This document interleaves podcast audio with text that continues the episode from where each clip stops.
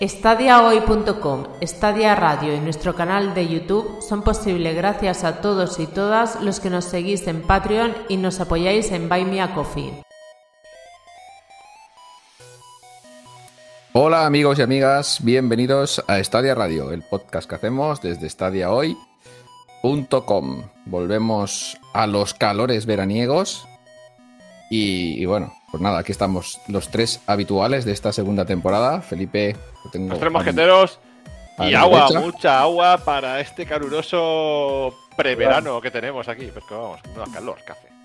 Sí, sí, ya te, ya te veo ya. No te falta ponerte el aire. Y bueno, Alberto de las Heras lo tenemos aquí también con su con look. festivo de San Isidro, con las gafas típicas de San Isidro. un accesorio novedoso a la par que estiloso. Claro. Sí, bueno, el- el- la, la cosa era llegar a, a tres nuevos Patreons en, en esta est- antes del podcast. Como me quedan las puertas, he decidido galardonarles con este look. Muy bien, muy bien. Me parece, me, me parece digno de mención. Eh, bueno, no conseguimos los tres Patreons antes del podcast, una pena, eh, pero bueno, sí que, sí que se apuntó uno. Pero estamos a tiempo todavía para post Patreon llegar a los tres más.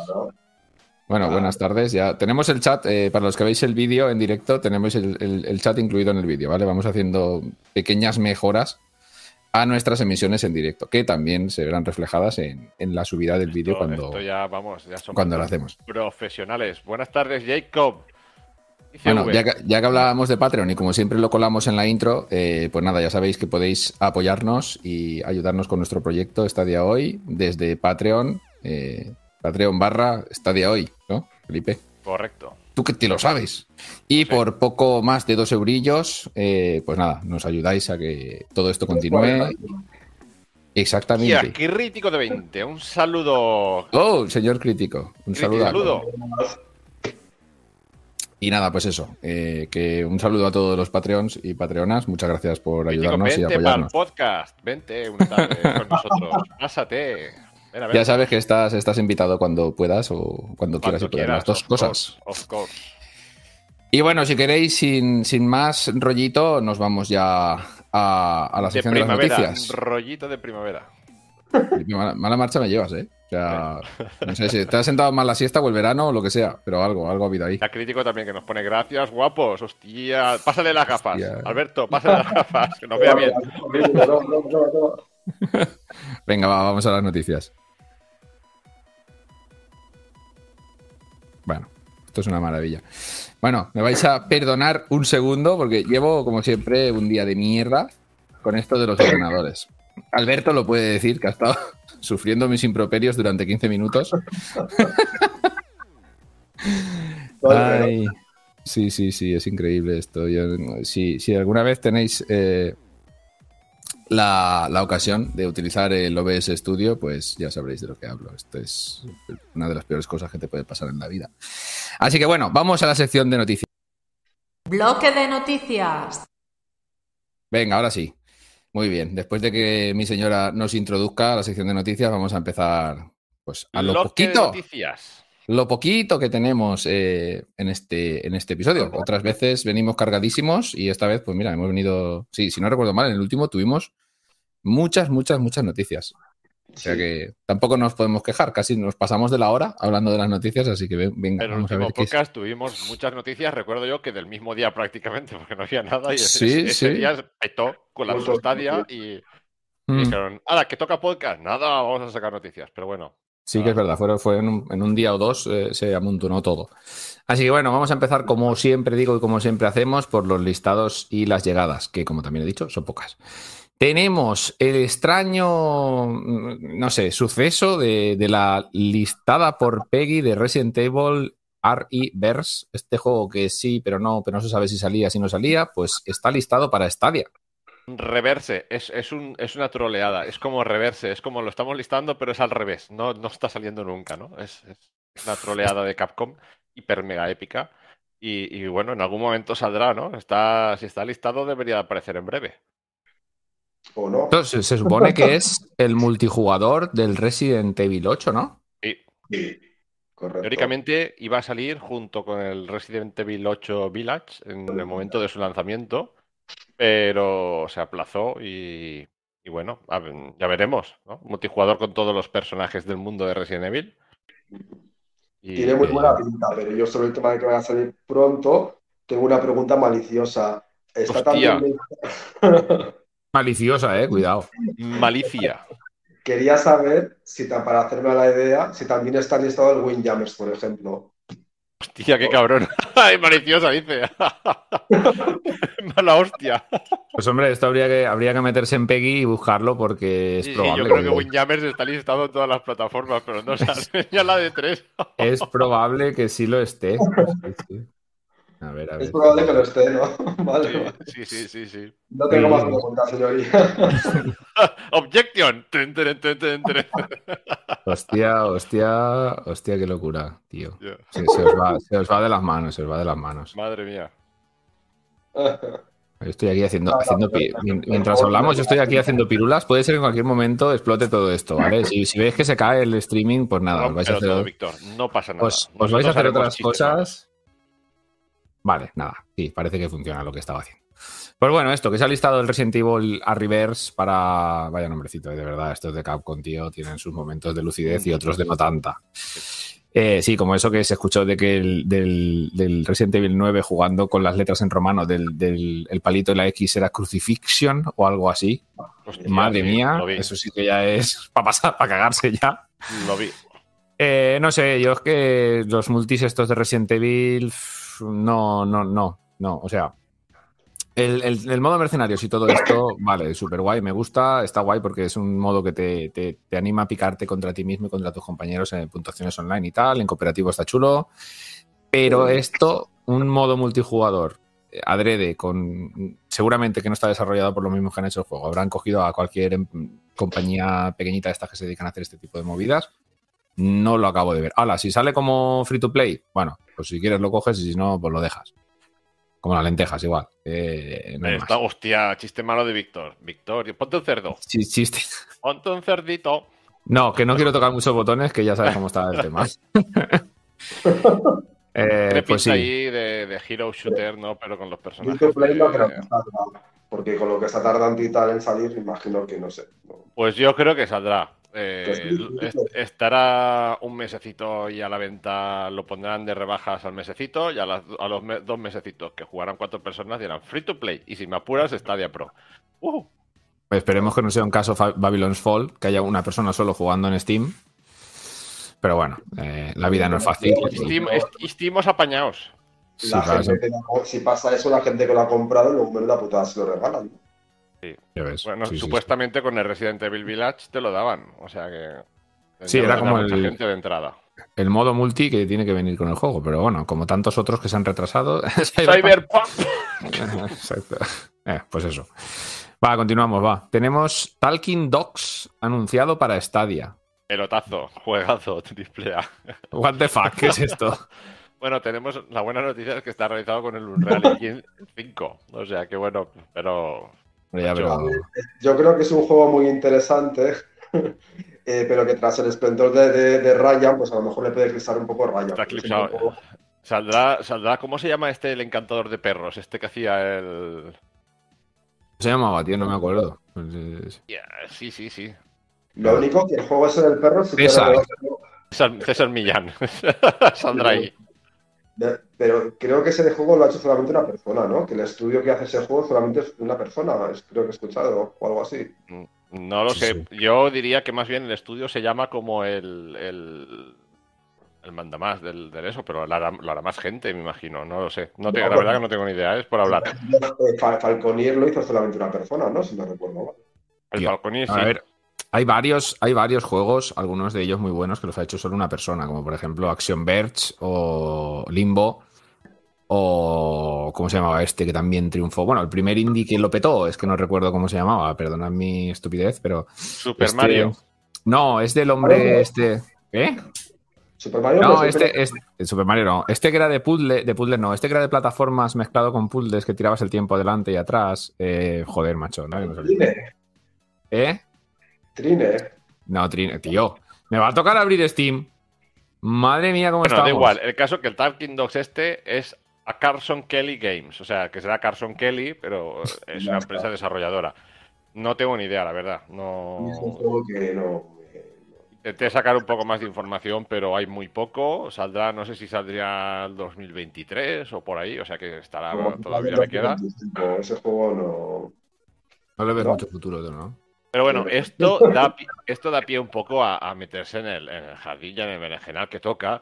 Y es, por favor, triples A ya, alguno, algún anuncio, aunque sea Sí, para hombre. 2023, que nos digan esto para Stadia. Pero Pues si, si te viene Microsoft diciéndote que ya este año no sale ni, ni Starfield, ni el Red Flag este, o ¿cómo se llamara? El- el- no, Red Flag no, bueno, ya. De, de Triple A solo han salido los de Ubisoft, el de la nieve este de Ubisoft que salió en octubre, que no me acuerdo cómo se llamaba, y poco más, ¿no? Y nada, no, muy poco. Mm, Están saliendo muchos juegos, pero muchos indies, doble A, pero triple A, nada, no. el, Chorus, pero el Chorus no nos ponemos de acuerdo si es Triple A o no. Eh, a ver, eh, yo por el dinero que les habrá costado, seguramente no. Por los valores de producción que les han intentado dar, pues igual sí, ahí ya cada cual que lo considere, ¿no? Eh, está complicado el tema de los triples A, ya lo, ya lo hablamos siempre, si es que eh, son pocos, están contados con los dedos de la mano y la mayoría son exclusivos ya de otras, de otras compañías, así que nos puede llegar alguno... El Avatar puede salir. No sé si el Avatar se puede considerar Triple A, pero bueno. Hombre, el, Avatar seguramente será un triple A. Avatar debería de salir este año. Que por cierto, ya está el tráiler. El tráiler de la segunda peli de Avatar ya lo podéis ver en YouTube. Eh, se estrenó en exclusiva en, en- en la película de Doctor Extraño. Y ya está en YouTube. O sea que, bueno, a Todo mí- extraño. ¿Te resultó, Mm. ¿Te resultó conocido? ¿El tráiler de Avatar 2? No, del Doctor Extraño. ¡Oh, oh, oh! Hostia, cómo te troleaba. Víctor, tío. no te la Pues sí, sí, me, me resultó conocido. Estuvo, estuvo bien. La verdad es que no. Oh la verdad es que la- voy a hacer una, una pequeñísima, breve apunte sobre la película. Eh, es una película de Sam Raimi, ¿vale? Ya está, no voy a decir nada más. Allí cada cual. Lo demás, para los Patreons, ya sabéis, si queréis escuchar mi reseña sobre eh, Doctor Extraño en el Multiverso de la Locura, suscribiros. Esta semana la tendréis. Patreones. Patreons por ahí. Ah, que vais, a, fácil. vais a fliparla, como lo flipé yo en el cine. La gente no entendía nada. Cuando acabó la peli decían, no, ¿esto qué es? ¿Qué, qué he visto? ¿Qué película más? Y digo, sí, Sam Raimi está loco. Bueno, continuamos. Talking Dogs, este juego desarrollado por una sola persona en su casita, eh, pues eso, anunciado para Stadia. Juegazo. Habrá visto este hombre la brecha de, de Stadia Pro y habrá dicho, aquí hay que meter el juego este para ganar algo de pastita. Y ahora vamos a lo gordo. ¡Al gordo! Fíjate que decía que venían más juegos también de la compañía. ¿Pero qué compañía? De la de, Ya, de Rick. claro, Sí, que, que tenía previsto más juegos. O sea, yo imagino que uno solo no será, pero bueno. Porque Ah, va a ser uno de un gato también, ¿no? Uno de un gato. Talking Will Catch, pues apañado. Igual es que el, el hombre pues está desarrollando tres juegos a la vez, él solo, yo qué sé, es muy ambicioso. Gato, perro y Tortugas. Y, y tortugas, por ejemplo. O un loro. Talking with Turtles. Hombre, más que todo que Avance, avance de Stadia hoy. Talking with Turtles. nos podría llegar a Stadia el, el, el juego este recopilatorio de las tortugas ninja, sería un puntazo, la verdad. Teenage Moon- Mutant, Mutant Ninja Turtles, eh, no sé cómo se llama. Tiene muy buena pinta, ¿eh? Yo he estado viendo vídeos por ahí ya de la gente probando y jugando y me cago en la hostia. eh. Son juegos legendarios de las tortugas ninja. Qué buenos eran estos, estos juegos de pegarse de tortas. Bueno, va, lo gordo. Lo gordo de, estas, de, esto, de este episodio, podríamos decir, eh, nos viene de la mano de FIFA. Son dos cositas. La primera, que ya funciona el crossplay de FIFA 22 en Stadia y en todas las demás plataformas, cosa que pensábamos yo por lo menos que no iba a ocurrir Oye. nunca. Iñaki. ¿What? Hostia, imprevisto. Me voy. Hasta luego. Adiós, Iñaki. Madre, madre mía, cómo me la lías. ¿Y ahora qué hacemos? ¿Ahora cómo te integro yo? ¿Cómo te integro yo aquí, Iñaki? Ponle- ponlo en el No, es que circulito rojo de eh, Patreon. a Iñaki ahora mismo lo estamos escuchando nosotros, pero no lo está escuchando nadie más. Entonces voy a, voy a, hacer, una, voy a hacer una cosilla y te vienes, te vienes para. Sorpresa. te Yo hago de para- traductor. Iñaki. di- Iñaki, nano, mete unos, unos crispados. Tu micro, que lo flipas. Para. Eh, es que cascarrea, tío. Yo no sé qué te pasa por ahí. A ver si entra tu vídeo. Eh, no quiere entrar. Yo, ya me sales. Venga, ya te pongo para que te vea y te escuche todo el mundo. Ahora, ya está, Iñaki en su refin- refinería, iba a decir, en su... Qué bonito eh, queda ese cambio, Víctor. Estás hecho un profesional, hombre. Esto Destilería, ¿has visto? El chat se queda ahí al medio. Me parece que se ha quedado como un poco hacia un lado, ¿no? es- Esto es un. Bueno, esto hecho un que... pro. ¿Me oyes? ¿Mejor? Se te escucha. Vale. Sí, sí, ahora perfectamente, Iñaki, muchas gracias. Nada. A ver, Buenas voy a, tardes, señores. voy a- voy a hacer en directo una pequeña movida. Buenas tardes, Iñaki, ¿qué tal? ¿Cómo ha ido la mañana? Pues nada, currando. Currando he salido un poco tarde, he sacado a los perros porque si no, pues, igual me, me comen una pierna o algo así. He comido y me he metido. Pues mira, justamente estábamos hablando de perros. Pues mira, sí, sí. Sí, del Sí. Talking with Dogs. Bueno, si veis que el chat hace cosas raras, soy yo, ¿vale? Que estoy aquí intentando, pues no sé, dejarlo por ahí. Venga, pues nada, Iñaki, estábamos hablando eso, de las noticias y ya estoy intentando decirlo del FIFA ya tres veces, pero bueno, parece ser que no. Entre unos y otros no me dejáis. No interesa, hombre, si tenemos ahí la gran exclusiva del Talking with Dogs. bueno, eso. No. Cuando salga haremos un ana- análisis. Pero Bueno, lo que, lo- ¿qué pasa? Lo que hablábamos, que FIFA por fin ha integrado el crossplay y bueno, yo como decía, yo no esperaba que esto pasara nunca porque Electronic Arts había dicho muchas veces que no, que no tenían intención de aplicar el crossplay, que les venía mejor vender varias unidades al mismo usuario en diferentes plataformas, pero por fin se han decidido pues a, hacer lo que tenían que haber hecho hace mucho tiempo y dejarnos jugar con nuestros amigos que juegan en otra plataforma o como sea, todos mezcladitos. Así que en Stadia ya podéis disfrutar del crossplay, que justamente esta semana en nuestro vídeo del análisis del FIFA 22 an- alguien preguntaba que si funcionaba el crossplay. Bueno, lo preguntó hace un par de semanas y yo le contesté que no. Y sí, y después un listo decía, sí, es que Stadia es una chufa o algo así. Yo le dije, vale, listo, pues ya funciona el crossplay en Stadia, ale, chúpate. Has en toda la boca. Ahí estamos. Sí, no, le puse algo así, o sea, haz caso, pero bueno, merecido. Bueno, que empezó el crossplay, era como una prueba y empezó con, si no recuerdo mal, con al- algún modo de juego en concreto. O sea que no es todo el FIFA, entre comillas, lo que permite crossplay. Pero esto es una buena noticia a su vez, porque eh, se entiende que están haciendo pruebas previas para el próximo lanzamiento del próximo FIFA, que entendemos que también saldrá en Stadia. Ya. EA, EA Que-. Y que No, ya no, no, no, se llamará no, no. FIFA. No, sí, sí, sí, no os equivoquéis. El último FIFA será el FIFA 23, ¿vale? Porque se hará efectiva la pérdida de la licencia por parte de Electronic Arts a partir de julio del 2023. O sea que FIFA 23 seguirá siendo FIFA 23 eh, desarrollado por Electronic Arts. Y ahí viene la segunda parte de la noticia de FIFA, que pues eso, FIFA ha muerto, larga vida a EA Sports Football Club. Eh, así se llamará el juego de fútbol desarrollado por Electronic Arts a partir del 2000, bueno, de julio del 2023, que ya será Pero la verdad es que no 2024. puedo utilizar ninguna licencia de FIFA, ni, ni No, no, de no, no, no, no, no, no, no, calla, calla, calla, que esto es, esto es loquísimo. Esto es la ida de olla más grande de los Sí que- últimos sí que años. tienen licencias o, o Sí, casi resulta todas las que- licencias. todos los clubs o prácticamente todos los clubs del planeta, todos los estadios, todas las licencias están con FIFA, con Electronic Arts, ¿vale? Ah, Eh, pero también están con la FIFA, es que esto es muy raro. Entonces, el siguiente juego de, de Electronic Arts, llamándose EA Sports FC, va a tener todas las licencias que ha tenido hasta ahora, o prácticamente todas, de todas las ligas, de todos los jugadores, de todos los equipos. Buenas tardes, Lordey. Buenas tardes, Eh, Lorey. eso, Pues y va a seguir con todas, todas las licencias. Y eh, como, bueno, lo, lo he escuchado en, en otro podcast, eh, que decían que al mismo momento que se hizo pública la noticia de que Electronic Arts dejaba el partnership con FIFA, todos los clubes lanzaban su, su apoyo en sus propios Twitter diciendo que, que a muerte con Electronic Arts. O sea, me parece increíble, pero eh, tiene su lógica, ¿no? Eh, más fuerte todavía que esto es que la FIFA, por su parte, ha dicho que ellos van a sacar su juego. O sea, van a buscar asociarse con alguien, no sé quién va a tener pelotas a desarrollar un juego de fútbol. Konami. Sí, con pollas. Ahí estamos. Ese sería el, el final combo, ¿sabes? En que este Konami podcast lanzara un FIFA, tú. bien. Hablamos de pollas. Bueno, Eh. eh, pues podría pasar en algún momento eso que ha dicho Iñaki. Sería surreal, surrealista. Sería el multiverso de FIFA eh, de la locura máxima. Tenía muchas podría- risas, ¿eh?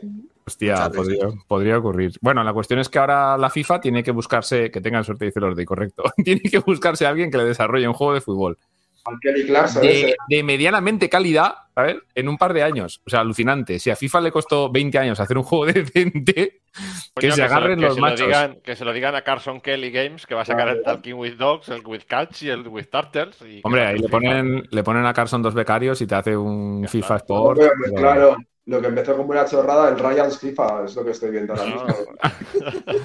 Carson Kelly's FIFA Football 2023. Bueno, esto, de- del, esto del juego de la FIFA a mí me huele a hostia, a ostión, a ostión monumental. Pero bueno, que se la peguen ellos, que, que todo hay que decirlo, Electronic Arts va a dejar de gastarse mil millones de dólares que Licencias. pagaba por la licencia. Bueno, que pagaba o que la FIFA le pedía, porque no sabemos lo que le pagó en el Bueno, tendrá que pagar licencias también de competiciones más adelante. O sea, eso lo tendrá Mm. cerrado hasta 2023. Luego de 2023 veremos qué pasa, ¿eh? Porque claro, Eh, eh, para el próximo juego no tenía una competición, el Mundial creo que ya no lo tiene.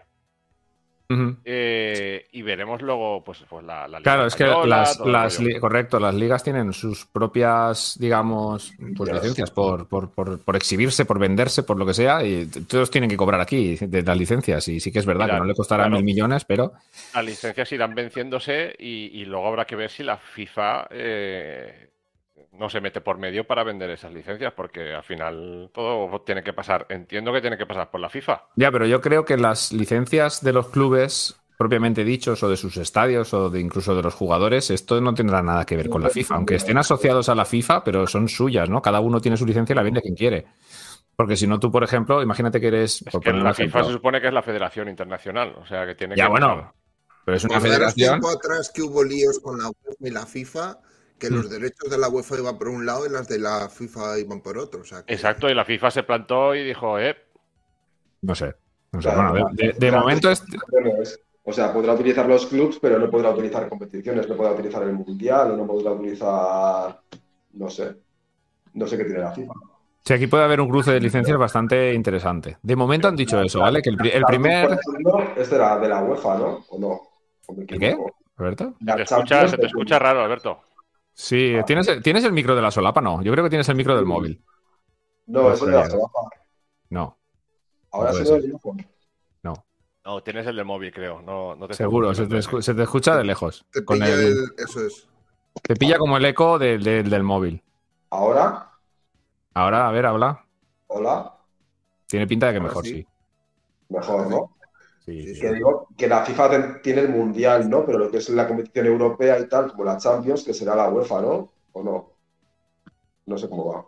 Pues yo tampoco, la verdad. Al final, todo este tema de licencias, yo creo que vamos a tener que esperarnos y lo que ha dicho Felipe, para 2024 sí que va a haber el primer eh, eSports Football Club, llamémoslo si tiene algún nombre, no lo tiene, el número después quiero decir, sí que va a tener todas estas licencias, pero ya el siguiente, hasta luego Felipe, Adiós. no sé, no se sabe si las tendrá o no. Yo de momento estoy más preocupado por lo, lo que puede hacer FIFA con su juego que lo que va a hacer Electronic Arts, porque Electronic Arts seguro que hace algo que va a funcionar medianamente bien como juego.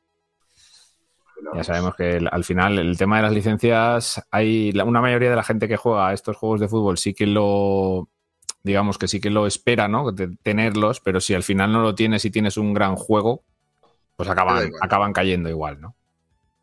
No sé, ya veremos. A mí me parece ahora mismo, a corto plazo, más importante tener el crossplay en el FIFA en Stadia, porque si lo, hubiera, lo hubiéramos tenido en su momento, cuando el FIFA estuvo de super oferta con aquella oferta loca de los 22 euros del mando y- y tal, No lo hubiese petado.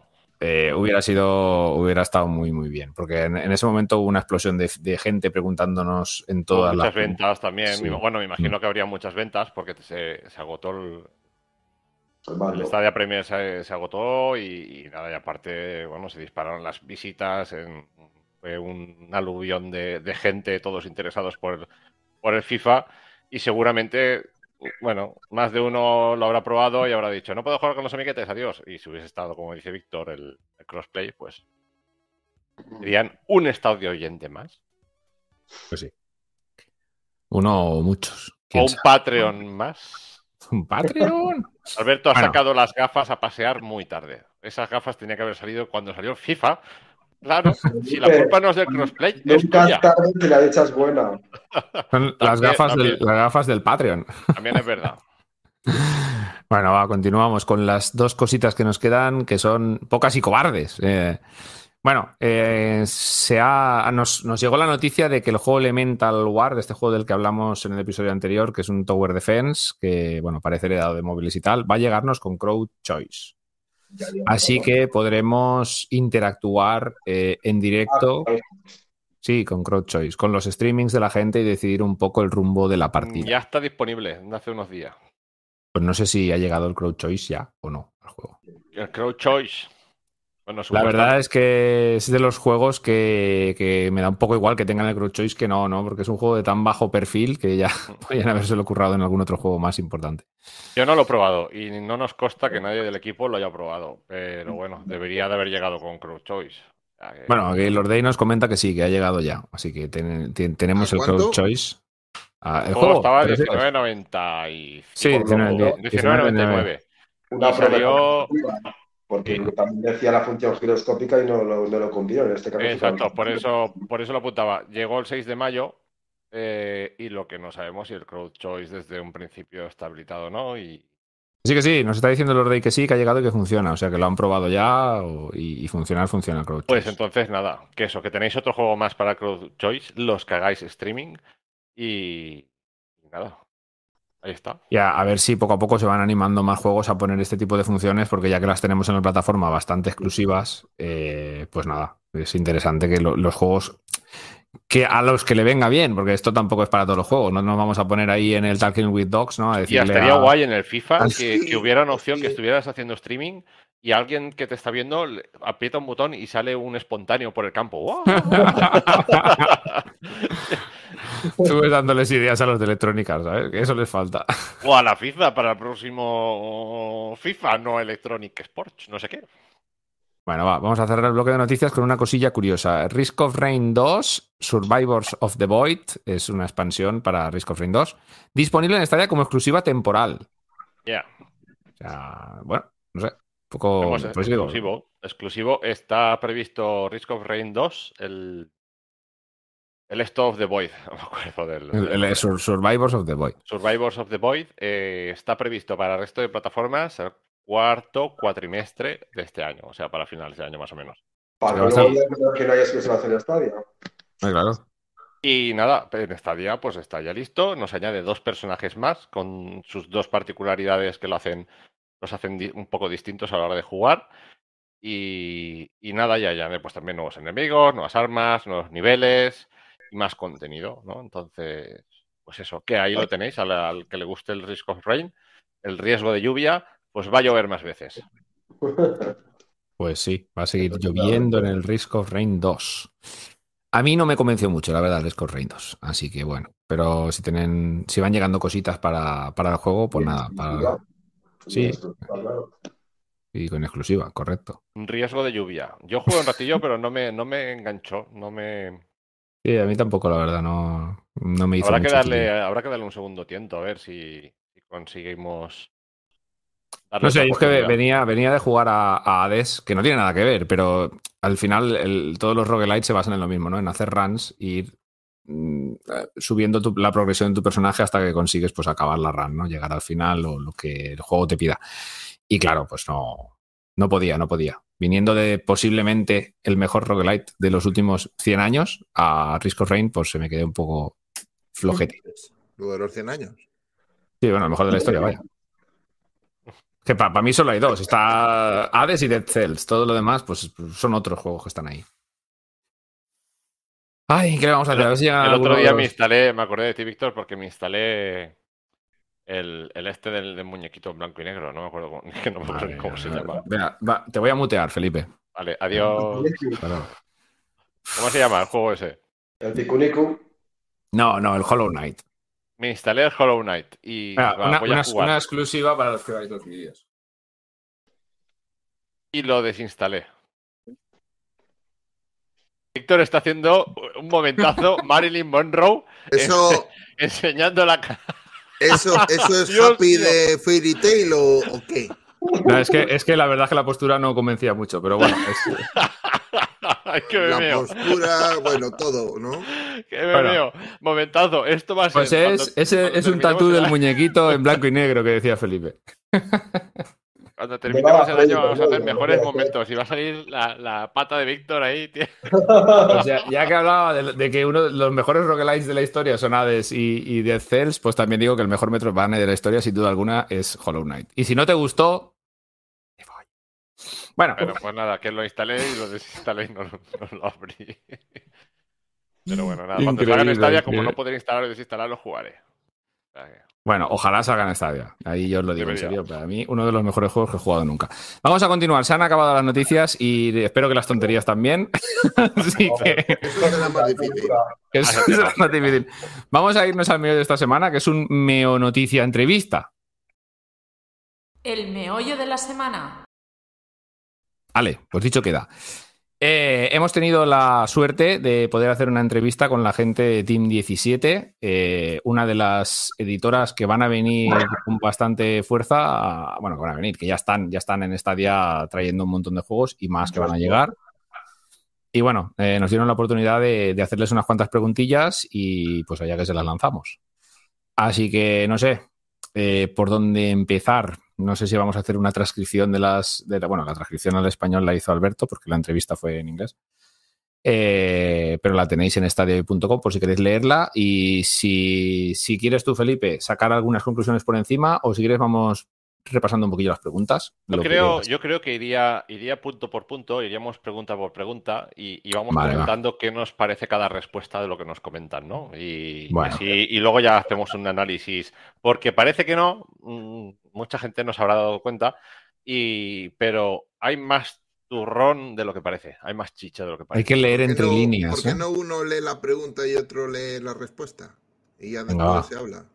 Va, yo leeré la pregunta. Sí, me gusta. Ahí está. Iñaki, como, da si fuera, la respuesta. como si fuera un dictado. Espérate que no encuentro el enlace. Aquí, vale, ya está. Eh, madre mía. ¿Ya lo Oh God. Si no, yo lo tengo, ¿eh? Da igual. Bueno, yo lo tengo abierto. Of course. Siempre lo tengo abierto. Bueno, vamos al turrón. Bueno, la verdad es que nosotros fuimos bastante eh, cabroncetes, ¿no? Porque les echamos preguntas que realmente sabíamos que no nos iban a contestar lo que nosotros queríamos que nos contestaran, porque sabemos Correcto. que todas las desarrolladoras, como ya os hemos explicado alguna vez, porque hemos estado en contacto con varios desarrolladores que han trabajado en Stadia, o para Stadia, en algunas otras desarrolladoras, perdón por el rollete, eh, tienen contratos de confidencialidad que no les dejan hablar prácticamente de nada. Así que bueno, a ver cómo la gente de Team 17 ha tirado los balones fuera y a ver qué podemos sacar en, en claro de todos los que nos contaran. Va, leo la primera pregunta. Iñaki, ¿lo tienes? Venga. Vale, empezamos. Eh, la nueva función de Stadia Low Change Porting marca un verdadero hito en la labor de portar juegos a Stadia. Bueno, Pues, estamos bastante satisfechos con este proceso de portabilidad. La clave siempre es la comunicación regular y tenemos una buena relación con Google y los sistemas de portabilidad que utilizamos. Bueno, a- a- vamos a analizar. Vamos a analizar. Traduciendo. Que, que bueno, que no se aclaran ni ellos y que tienen que estar llamando a Google cada dos por tres para decirles, oye, que cómo hacemos esto, que cómo hacemos lo otro y que estos están pagando la novatada. Me da toda la sensación. No sé vosotros qué pensaréis. Igual, igual tan low no es, ¿no? Claro. A ver, eh, apuntan que están bastante, bastante satisfechos, pero, pero la clave es la comunicación regular, que al final estarán, pues estará, yo entiendo que esto es un, un proceso, un proceso que está empezando y que estarán cada dos por tres, oye, que esto no me va, que esto cómo no funciona y que los de Google pues estarán mejorando ese, esa aplicación de, de porteo, ¿no? Y estarán, pues como que todavía está verde que se puede mejorar en alguna forma, que es un primer paso, pero que hay que rodarlo más, ¿no? Yo, yo leo entre líneas eso. No Pues puede, puede ser. Solamente dar, dar un botón y ya estaba. No, no, no, no. Hombre, estaría bien. Esto- Ya lo explicó el, el, Lund- el Lundvik este, la última vez que hablamos de él, el señor que está a la cabeza del, del- la, la- me la- acabo de acordar del vídeo de, de los nazis de, del hundimiento. Bueno, hostia, sí, estaba- él estaba allí en esa habitación. por eso, por El eso. señor- El vale, señor fuera, menos, eh, Sí, sí, dejó a, a dos o tres así, a, Phil y a dos o tres, y él era uno de ellos. Bueno, eh, ya sabéis que nuestro vídeo cachondo de Hitler eh, podéis encontrar en YouTube, ¿vale? Así que os pegáis unas risillas si no lo habéis visto ya. Pues sí, yo creo que se puede leer más o menos, como ha dicho Felipe, entre líneas, de que ahora mismo es, una, es un proceso de, de- de aprender y de ensayo y error y que poco a poco irá mejorando esto hasta que llegue a ser, como ha dicho Alberto, apretar un botón. que debería de ser, debería de ser lo óptimo, sería por tu estadia y porteado. Sí, sí, Guardianes Bueno. de la Galaxia, portear. Bah, Total, para lo que ha vendido, para vender siete copias en Stadia lo podían portear también. Es lo mismo que ha vendido en las otras plataformas. Ese juego se Igual salvará venden por los, doble. por los Ya. dineritos del Game Pass y poco más. ¿no? Sí, si bueno. no llega a ser por el Game Pass, yo creo que eso se, se- se mueren ya. Eh, Bueno. bueno. eso, seguimos, ¿no? Continuamos. está- Segunda está claro. pregunta. A ver, ¿qué, qué rajamos aquí? ¿La decisión final de portar un juego a Stadia recae en el desarrollador o en Team 17? Ya sabéis que Team 17 es la editora. También desarrollan o desarrollaban, pero principalmente es la editora. Como editor no nos gusta tomar ninguna decisión que vaya en contra de los deseos de nuestros socios desarrolladores. A veces tenemos diferentes ideas sobre lo que podría ser mejor para los juegos y eso está bien. Es parte del negocio de hacer y vender juegos. Tienes muchas personas creativas y apasionadas que quieren lo mejor para los puertos en los que están trabajando. Siempre preferimos tener relaciones más colaborativas con nuestros socios, explicando por qué creemos que una decisión sería beneficiosa y utilizando nuestra experiencia para ayudar a justificar nuestra posición. En última instancia, si tienen una idea muy consolidada sobre algo en particular, siempre tratamos de entender su posición para moldarnos de la mejor manera posible. Interpretación. Bueno, Bueno, interpretación. a, a pues ver, a ver cómo cortamos aquí. pues que esto se negocia, esto se negocia uno por uno y juego por juego. Vale, Claro. aquí siempre hay que pensar en la pregunta, ¿vale? La decisión final de portar un juego a Stadia, o sea, la pregunta es muy concreta, ¿no? La decisión final de portar un juego a Stadia recae en el desarrollador o en Team 17. Y aquí ya empiezan. Como editor no nos gusta tomar ninguna decisión, Pero- pero, o sea, yo- va un poco por ahí. Yo creo que aquí el, Google habrá llegado a un acuerdo con, con el editor, que es Team 17, habrá dicho, oye, tenemos esta herramienta, eh, queremos vuestros juegos y os pagamos X dinero a la editora para que nos traigáis tantos juegos. Apañaros como queráis. ¿Compráis la idea? Sí, Team 17 habrá dicho, vale, habrá dicho, vale, ¿qué juegos llevamos? ¿Qué, ¿Por dónde podemos tirar? Y habrán hablado con desarrolladores, les habrán apretado por un lado o por otro para que se lancen ciertos juegos. Pero yo creo que aquí eh, Team 17 es la que ha cortado el bacalao y la que, la que ha apretado los tornillos porque Google les habrá pagado para que salgan esos juegos. Entiendo yo, que va por yo- ahí. y que yo creo que es probable, porque los juegos que llegan de momento son de un perfil todos parecidos. Claro, y aquí el desarrollador pues habrá dicho, bueno... ¿Me interesa pues o no me interesa? Hombre, obligar tampoco los habrán obligado, desde No, luego. pero me imagino, por poner números, ¿eh? Esto va- va- vamos a decir números que no son y así nos entenderemos todos y no se malinterpretará. Imagínate que Google eh, habla con Team 17 y dice, te doy 100 euros para que me traigas cinco juegos, por ejemplo. ¿Vale? Entonces Team 17 dirá, hostia, pues mira, 100 euritos que me saco. Eh, y habrá hablado con los, distintos desarrolladores que tendrá y dirá, mira, tenemos esta herramienta nueva, si la probáis para aportar los juegos, pues mira, tú te puedes sacar 20 euritos. Y luego habrán hablado con otro, traen tres juegos, se gastan Yo es que 60 no, euritos, no, se no quedan 40 euritos. No creo que Google haya puesto dinero, ¿eh? Como tal, con lo de pagar a los editores. Yo creo que al final eh, se, ha- se han visto algo atraídos por las, por las políticas de, de- Pero yo creo que de dado- remuneración expandida estas que vimos ya. Pero aquí les habrán dado algún, algún empujón. Quiero decir. Pues no lo sé, puede ser. A ver, las ventajas que están en el Pro también, a lo mejor. Algún beneficio Claro. extra, alguna cosilla, puede ser. sí, pero me refiero a decir, bueno, eh, mira, os vamos a dar un empujón, haced la prueba con tres juegos, que es lo que van a sacar ahora. Mm. Probáis. Ahora, ahora iremos a la próxima parte porque esto lo hilaré con otra pregunta que hacemos en la entrevista que es muy Sí, interesante. ¿vale? ya, ya Entonces, la, no ya la quiero- ve- ya la veo. No quiero desglosaros nada, pero habrán dicho, vale, habrán puesto, Google habrá puesto un poco de carne en el asador para, para tentarlos, ¿no? Decir, mira, probad con X juegos que os van a venir bien, a ver qué vendéis tal no sé cuántos, nosotros ya os adelantamos algo de dinero para que no perdáis el tiempo tampoco, lo sacáis y luego hacéis este proceso a ver cómo funciona. Entonces, ellos van a empezar con tres juegos ahora mismo, pero seguramente llegarán más juegos. Ahora luego eh, hablaremos, cuando lleguemos a la parte de la entrevista donde quiero llegar, os comentaré, eh, os extenderé más información sobre esto, pero yo estoy convencido de que Google los ha, los ha encandilado un poco y les ha ofrecido algo para que prueben. Y a cambio, estos verán un rendimiento que no esperaban y Google dirá, sí, pues ahora puedes hacer lo mismo con los otros juegos. Y los otros juegos seguramente ya no le costarán dinero a Google. A mí personalmente me parecen bastante más atractivos para el público gamer los otros juegos de Team 17 que los tres que van a traer. Pues digo, los tres que van a traer son de un perfil, son del mismo perfil, ¿vale? De party Claro. game, entre comillas. Tiene su sentido Eh, para lo que vamos claro. a desarrollar después. Sí, así que sí que vamos a, vamos a leer la siguiente pregunta y así cuando lleguemos al final ya sacamos conclusiones más claras. Conclusiones. ¿El acuerdo que tenéis con Google para llevar juegos a Stadia se limita a los juegos anunciados o tenéis más juegos en camino? Actualmente son solo los juegos anunciados: Golf with Your Friends, Overcooked All You Can Eat y Worms WMD. Es la primera vez que lanzamos juegos en Stadia, así que aprenderemos mucho del proceso y veremos cómo va. Siempre queremos que nuestros juegos sean accesibles a la mayor cantidad de personas posibles y llevarlos a nuevas plataformas es una excelente manera de lograrlo. Es mucho más fácil llevar un juego a Stadia ahora de lo que solía ser, así que estoy seguro de que este no va a ser el final de nuestro viaje. O sea, que van a hacer más, claro. O sea que antes era un puto dolor de huevos portar los juegos y ahora es un poquito más fácil. Es Conclusión. mucho, dice, es mucho más fácil llegar a un juego a Stadia ahora de lo que solía ser. Mucho, ¿eh? Me Ahora ha es dicho un poquito. dolorcillo. O sea, sobre lo que hemos hablado, Un pinchacito, ¿no? Claro.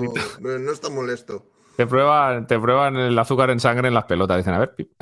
Bueno, esto lo podemos, lo podemos casar un poco con la primera pregunta, ¿no? Sí. Y, y sobre todo, bueno, por el perfil de juegos que, que estamos viendo que ya, na- que ya están, ya han salido, menos el Worms que saldrá en breve, el Golf with Your Friends, el Overcooked All You Can Eat, Eh, son juegos enfocados al componente multijugador, efectivamente. Entonces, eh, Son Aquí ca- también- carne de pro, carne de pro, Sí. efectivamente. me interesaría también destacar, me interesaría ellos. destacar también que mm, la parte en la que dicen, así que aprenderemos mucho del proceso y veremos cómo va. ¿no? En plan de. Pero es que eso, eso se esto- ligará con lo de la siguiente pregunta, creo yo, ¿eh? Claro, vamos con esto, vamos a aprender también, enlazarlo con lo de la primera pregunta, porque creo que esto es un toma y daca de Google con su herramienta de porteo, con los desarrolladores, para un poco empezar a afinar el proceso de porteo, ¿no? Pero bueno, Mm. vamos a la siguiente pregunta si queréis, y bueno, si no tenéis nada más que añadir, y vemos. No, no, no. Yo creo es que como se. Al final todas las preguntas acaban haciendo un, poquito un todo, sí. Yo creo que estos tres juegos van a sacar mucho más beneficio en el Pro que, que a la venta. A la venta yo creo que van a ganar súper poco, pero en el Pro pueden ganar bastante, creo yo. Ahora, sí. ahora vamos a llegar enseguida ahí. Sí, sí, es una de las últimas preguntas. Bueno, continuamos, va. ¿Puedes decirnos la cantidad de juegos en los que estáis trabajando en este momento para llevarlos a Stadia? Actualmente solo los tres ya anunciados, pero siempre estamos buscando oportunidades con otros títulos, tanto en nuestro catálogo actual de juegos ya lanzados para otras plataformas, como en próximos lanzamientos de juegos aún en desarrollo. Pero ¿cuáles? ¿Cuáles? ¿Cuáles? Bueno, eso ahora viene. ¿Puedes avanzar algún título? ¡No! ¡No! Pues bueno, de momento no puede avanzar ningún título más. Una cosilla, una cosilla que no hemos dicho, porque me parece también un poco de mal gusto no mencionarlo. La entrevista la- se la realizamos a Phil Harper, el gerente comercial global senior de Team 17, ¿vale? Phil. Casi, aquí hay mucho Phil, ¿eh? Metido por todos lados. En todas las casas hay ¿Este, un este Phil. Phil es calvo? Hombre, aquí tenemos, aquí Esa, tenemos esa a, es la a pregunta Phil. importante. ¿Es calvo o no es calvo? No sé, ¿Es no he, visto su, o fío? no he visto- no he visto su foto. Yo no digo nada, pero Phil es Felipe en inglés. Eso te iba a decir, aquí tenemos a, a Phil Muñoz. Vosotros también tenéis un Phil calvo, es un inf- Claro. soy un infiltrado de, de Google, así que no levantéis mucho la voz. Bueno, pues nada, por lo, por lo que decían, como ya decía en la anterior pregunta, eh, de momento solo estos tres y a ver qué pasa, ¿no? Así que vamos a, vamos a leer esta, esta penúltima pregunta que me parece la más interesante o de las más interesantes de toda la entrevista y continuamos. ¿Es atractivo para Team 17 publicar los juegos en Stadia Pro o es algo que no planeáis explorar en un futuro cercano? Muy atractivo. Sí, en gran medida. Su potencial solo está limitado por el número de suscriptores y cuando se combina con las excelentes herramientas de marketing de Google, ¿Que no utilizan? puede, puede, puede llegar a ser una propuesta bastante potente que puede generar mucha repercusión. Esto siempre es bueno para la salud a largo plazo de un juego, especialmente con títulos multijugador. Nuestros tres títulos iniciales que lanzamos en Stadia tienen todos esta modali- modalidad multijugador, por lo que es importante para nosotros entrar en Pro y apostar por dicha modalidad. O sea, Así que ya sabéis, eh, estadio oyentes, no compréis ninguno de estos tres juegos porque van a salir en En el el Pro. Pro dentro de nada. A ver, aquí, aquí lo que están, lo que están dejando, vamos, no hace falta ser ningún lince, están dejando muy, muy claro es que el- la, la propuesta, aquí es donde iba yo antes, ¿no? Con lo que de Google les habrá ofrecido algo, sacar estos juegos, hacéis la prueba y luego ya sacáis lo que queráis.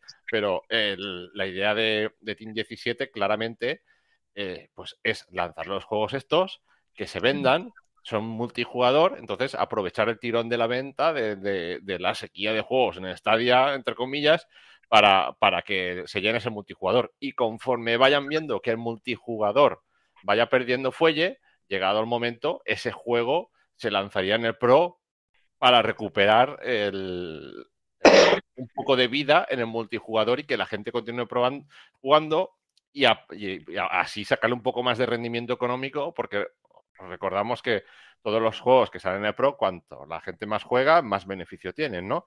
Eh, bueno, dependiendo de los contratos que hagan, pero un- se- podría ser una idea, ¿no? Entonces, la idea de, de Team 17 para mí es clara. Van a lanzar juegos con perfil multijugador, por lo menos estos tres de avanzadilla, a ver cómo funcionan. Y al momento que el multijugador deje de rendir como ellos esperaban, pues los lanzarán en el Pro para revivir ese multijugador Oye, que la gente puede jugar. una cosa, mm, dejadme pensar mal. Yo, por ejemplo, vería, vería un par de cosas que, que darían realmente sentido a esto que, que nos dices, Felipe. Uno, que hayan podido negociar que el tanto por ciento que lo que les pagan por el tema del Pro sea algo superior a lo que hacen el resto de las compañías, que No podría ser. Oye, en vez, en vez de un 10%, te doy un 15%, pero solo para estos tres juegos y de forma temporal o con ciertas limitaciones. Que es un decir, ¿eh? Una paja Sí, mental sí, sí, sí. No, eso, he bueno, pensado que- yo cuando, cuando antes Felipe no ha es- dicho lo es de, lo de la dinero pasta. directamente, no es dinero directamente, pero sí indirectamente. ¿vale? Porque al final termina siendo dinero del pro. Punto uno. Punto dos. Sí, pero es- ese dinero ya depende del rendimiento del juego, ya no Sí, depende por de. Bueno, ya- ya- ya no- tienes ya- que currar. Ya no lo tienes que Exacto. soltar de buenas a primeras, sí, sí. Sí, Eso es, te ya- lo tienes que currar. Exacto. Mm. Punto dos. ¿Cuánto tiempo va a estar disponible en el pro los juegos que salgan de estos señores? Cuanto más tiempo estén, más te va a demostrar que El pro vale la pena. por medio y que, Claro. y que hay que dejarle. Sí, sí, sí. Claro. No, no, no. Si yo aquí yo estoy convencido de, de ellos, lo que buscan es el re- que, el- que el- las editoras y los desarrolladores vean, vean potencial en los juegos en el Pro, que es, es la apuesta de Stadia. La apuesta de Stadia es que llegue una persona, se suscriba al Pro por 10 euros y tenga tropocientos mil juegos ahí que, pero ya no tropocientos mil juegos que, que- que jugar con el, con el Game Pass, ¿no? Que tú puedes jugar y van, de- sino que se quedan ahí. Y, y van teniendo un rendimiento siempre a lo largo de, es que es un modelo de negocio distinto y que se está explorando y yo me imagino que están, están tanteando por un lado y Bueno, por otro. Yo creo que de, cara a los desarrolladores, si tú tienes un, un medianamente buen juego, puede ser más atractivo. Si el número de usuarios fuera el mismo ahora mismo entre Game Pass y, y Stadia, sería más beneficioso para el desarrollador seguramente Stadia que Game Pass, porque tú en Game Pass negocias una cifra de cantidad de dinero, Microsoft te la paga y a ti que te zurzan, ya no recibes nada más porque más gente juega tu juego o no. Y aquí sí. Bueno, aquí habrá, aquí habrán negociaciones. En el Game Pass me imagino que funcionará igual, que habrá No, no, no, no. En el Game Pass, tú, cada juego se negocia con el desarrollador, con la editora, con quien sea, particularmente. Y tú recibes Correcto. una cantidad de dinero fija. Imagínate, yo qué sé, Resident Evil 7, 5 millones de dólares. Eh, Overcooked All You Can Eat, 90.000 euros. ¿Sabes por dónde voy? Y esa es la cantidad de dinero que tú vas a recibir por poner tu juego en, en- en Game Pass. No vas a recibir más, aunque lo jueguen 100.000 o 10 millones de personas. En Stadia sí. Eso habría que verlo, ¿eh? Yo creo que dependiendo del, del juego. se puede Bueno, yo de negociaciones, de negociaciones con primas en Game Pass yo no he visto ninguna. Y de cantidades fijas vimos una lista bastante extensa hace un tiempo. Pero bueno, no sé, todo, todo esto es hablar por hablar, ¿eh? Tampoco tengo yo contacto directo con Phil y, y no me ha comentado esto. Mm, lo mismo nos estás, mm, nos estás peleando tú. Phil no, pero con Philips sí. Sí, con Philip sí, lo tengo aquí al lado. Philip Muñoz. Cuidado. Pero sí, yo, yo creo más esa, esa opción que has planteado tú, Iñaki, de que tengan eh, estas, estas editoras que están trasteando con el Low Chain Sporting eh, unos privilegios añadidos a sus primeros juegos y, y a partir de aquí veremos qué hacemos, ¿no? Y claro, se ve claramente que la intención es sacarle ese rendimiento a los juegos en el Pro, porque estos juegos en, en el Pro, para mí por lo menos, son bastante suculentos. El Overcooked, esto es un party game a lo bestia en toda regla. El, el Golf, el Golf with Your Friends, eh, Alberto lo ha probado y por lo que nos ha dicho es bastante cachondo también, ¿no? Es divertido, es un juego divertido para jugar con más gente. Es que son todos juegos cuente. Claro, claro. Y el Worms, pues ya es la repanocha. Si juegas en, en- en grupo, es un cachondeo. Bueno, nos hemos muerto todos. Hasta luego, amigos. Me espero a que volváis de la muerte. Lo que sí que creo es que a lo mejor Google les ha dicho, os dejo probar, o cuando saquéis en el Pro, os lo dejo probar X tiempo para que veáis que es rentable y que funciona bien. Y a lo mejor les ha dejado a lo mejor el primer mes, digamos, gratis, entre comillas, para que vean que el Pro funciona bien. Que ya salió en los creadores del juego este de- del vino y salieron las cifras de que a mí me parecieron tremendas las cifras de, de lo que había generado el juego este de- del vino, que creo que te representaba un- el Pro, de esos ingresos. Winemaker Simulator. Ese, Sí. ese en el Pro, eh, los ingresos que, que tenían suponían como un 31%, que me parece una barbaridad, porque a mí el juego no me llama nada la atención, pero bueno, eh, te quiero decir, si un juego así, que yo creo que no tampoco es muy llamativo, consigue sacar en el Pro un 30% de sus ingresos totales, pues un juego con más enjundia, ¿no? Pues eh, lo podría hacer realmente Claro. bien. Aquí, aquí la trampa, lo del Win-Win Simulator este, la trampa está en saber el, el- el importe real, ¿vale? Porque claro, estamos hablando del 30%, no es lo mismo un 30% de 100 euros que de 3 millones de euros. Ya, pero bueno, de, de sus ingresos totales. Es importante. O sea, Sí, esto pero- quiere decir que el juego probablemente no haya vendido nada. Claro, ahí, ahí es donde voy, que a lo mejor en ventas ha vendido 10 unidades, luego lo pones en el Pro y lo prueban 300 personas y tiene más Claro. ingresos. Pero bueno, En el gráfico Claro, que hablaba pero- de, de ventas ponían que en Stadia las ventas, y no, a lo mejor interpreté yo mal el gráfico, pero yo No. lo que entendí es que en ventas, eh, sus, in- en sus ingresos representaban en Stadia un 1,9%, me parece que era, un- o un 1,7%, pero sin sí, muy embargo, en el poquito Pro- era. sin embargo, en el Pro eh, esos ingresos ya subían al 30 y pico por ciento, 31. Se disparaban, sí. Claro, No, si no, esto lo- lo extrapolas a un juego tocho, tú imagínate, en ese momento, porque no estaban las ventajas que están ahora y tal, pero cuando entró un juego grande como Jedi Fallen Order al, al Pro, Claro. es que ju- jugó todo el mundo a ese juego en el Pro. Todo, Toda la gente que tenga Stadia lo ha metido ese juego en el Pro, bueno, que tuviera el Pro en ese momento, lo jugó. Entonces, Pero- esto, Desde luego, las condiciones, las condiciones que parece que está metiendo Google para juegos de, de un perfil más bajo, que no son AAA, Mm. yo las, las veo muy, muy buenas. Y a lo que está jugando Google es a prueba, entra, mete el juego, véndelo y cuando. y si ganas no- pasta, me pones más juegos. Claro, y, y cuando no tengas un rendimiento lo metes en el Pro, ahí vas a sacarlo un poquito más y vas a ver que los beneficios pues no están tan mal y vas a ver que las personas, los X usuarios que tengamos, aunque a, a priori no parece que sean eh, una millonada, pues te van a repercutir. Y yo creo que en este sentido, pues sí que vamos a ver muchos juegos de ese perfil, de, de perfil pues multijugador, juegos party games y demás. Aparte, hay otra cosa, y es que estos no son juegos nuevos. O sea, son juegos que ya se les ha estirado el chicle Están machacados. y sí, que, y que les puede sacar un poco más de rendimiento económico, por lo cual a ellos. Claro, si te cuesta es dos durillos hacer, hacer el perfecta. port, te cuesta dos, dos duros hacer el port, tú lo pones aquí y a ver qué pasa. ¿Que vendes mil? Pues bueno, pues mil que has ganado. Que después lo pones en el Pro y lo fundimos a jugar al multi, al Wars, por ejemplo. Pues ya está, es, es que es redondo, ¿sabes? Es un win-win, quieras o no. En, en juegos de este perfil, ya cuando te vas a cosas más tochas que requieren ya un equipo de desarrollo grande para portearlo, tiempo de trabajo, dinero, al final no lo sabemos.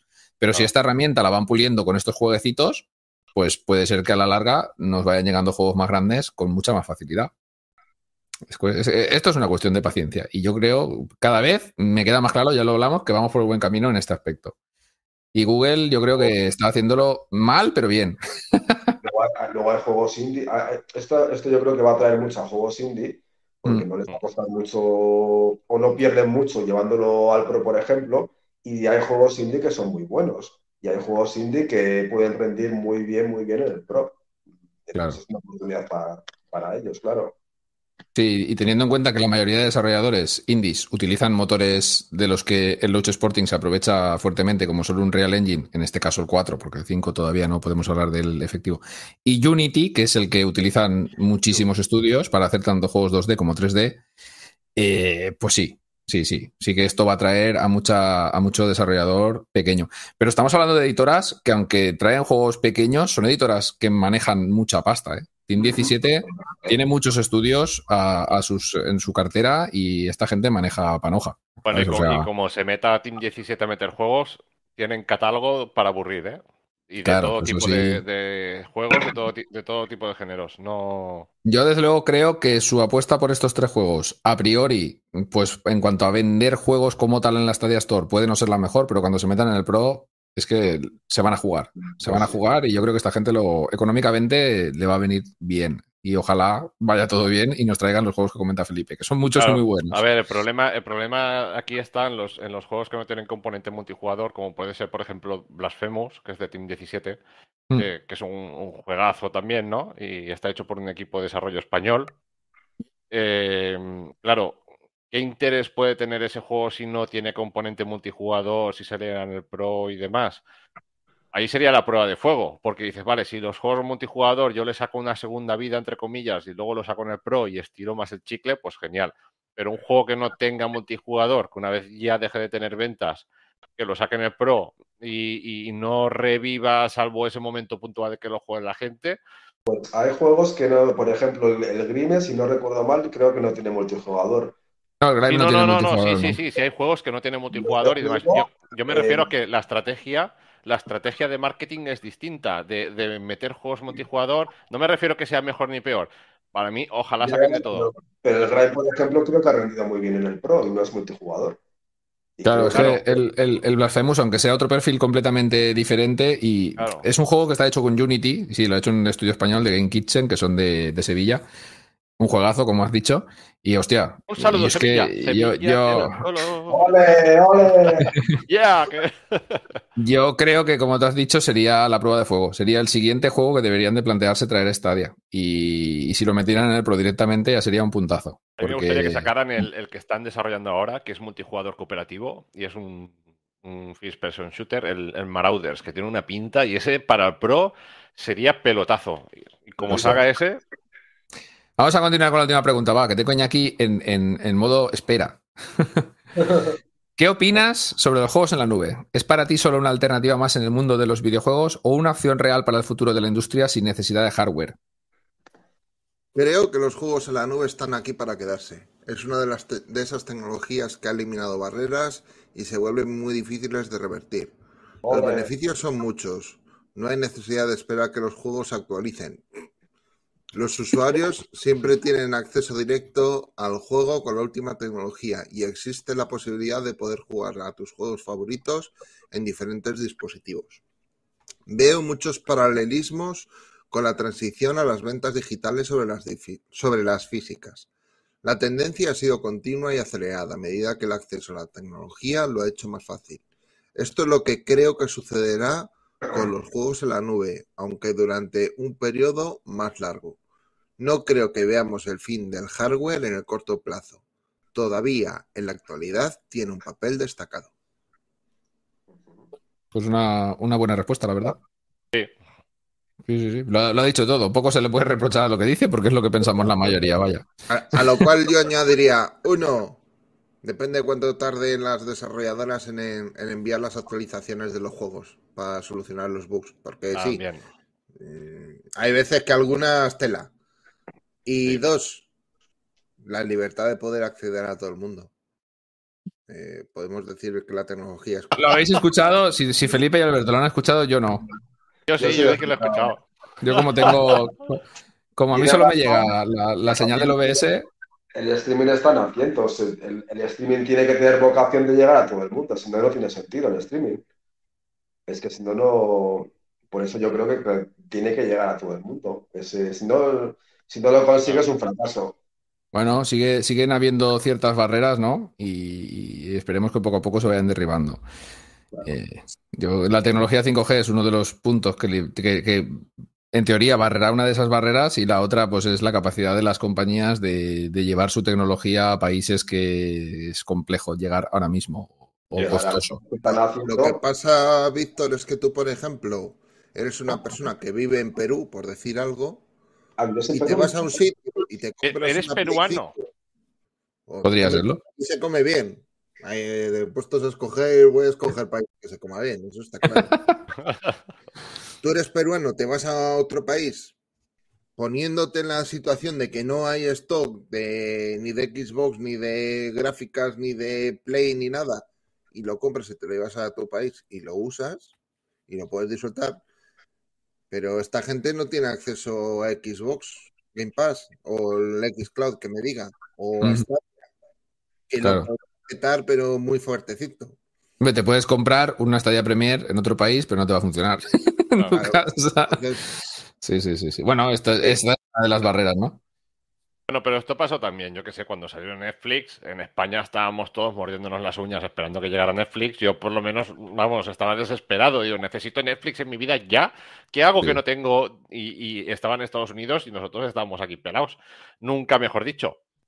Sí, pero Sí. en- en- yo es entre que tenía una comillas, mula que trabajaba muy bien, Felipe. tienes una mula. Entonces, Estaba vieja ya la mula, sé. tío. Estaba ya, estaba ya vieja. La- Pero bueno, la- la- a, lo, a lo que me refiero es a eso, ¿no? Que el servicio, pues poco a poco se irá implementando.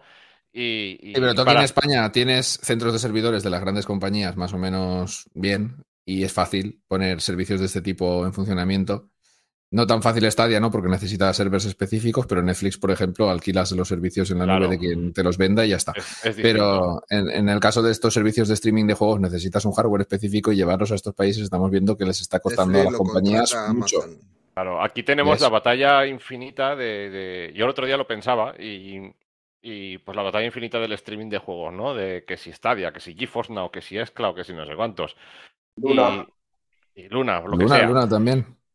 Y- Estamos, estamos viendo lo que le está costando a Luna salir de su Claro, territorio. y tú dices, hostia, aquí en España nos está funcionando muy bien Stadia, te metes con el Xcloud, ves que hay un pequeño retardo, parece que no funciona igual, te metes con GeForce Now y también se ve muy bien, pero ese pequeño, no sé cuántos, pero claro, ¿dónde están los servidores? Mm, Una persona que esté en un servidor al lado de, de- de GeForce Now, ¿le funcionará mejor GeForce Now que Stadia, por ejemplo? Y nosotros estamos dando, estamos eh, concluyendo que Stadia es mejor en ese sentido sin poder probar a, a ejecutar un juego más cerca de esos servidores, por ejemplo. A ver, yo, yo por, lo que, por lo que leemos en nuestro Telegram, que os recomiendo que os apuntéis a cualquiera de los dos Telegrams, eh, al de las noticias o al general de Salseo, por lo que hemos leído últimamente, a todos nos pasa lo mismo. Cuando jugamos a Stadia, el input lag casi no lo notamos, porque en la mayoría de los casos es, es jugar en consola.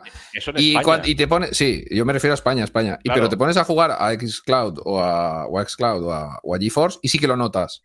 Sí, ya sea yo GeForce- en Valencia o ya sea otro compañero en Madrid, otro compañero en el País. Vasco, me da igual. Todos lo te- notamos. Yo tenía la, la suscripción a GeForce Now y te dice, bueno, al principio hace una prueba de conexión y te dice, vas a utilizar el servidor de, de Europa, o- o- oeste de Europa.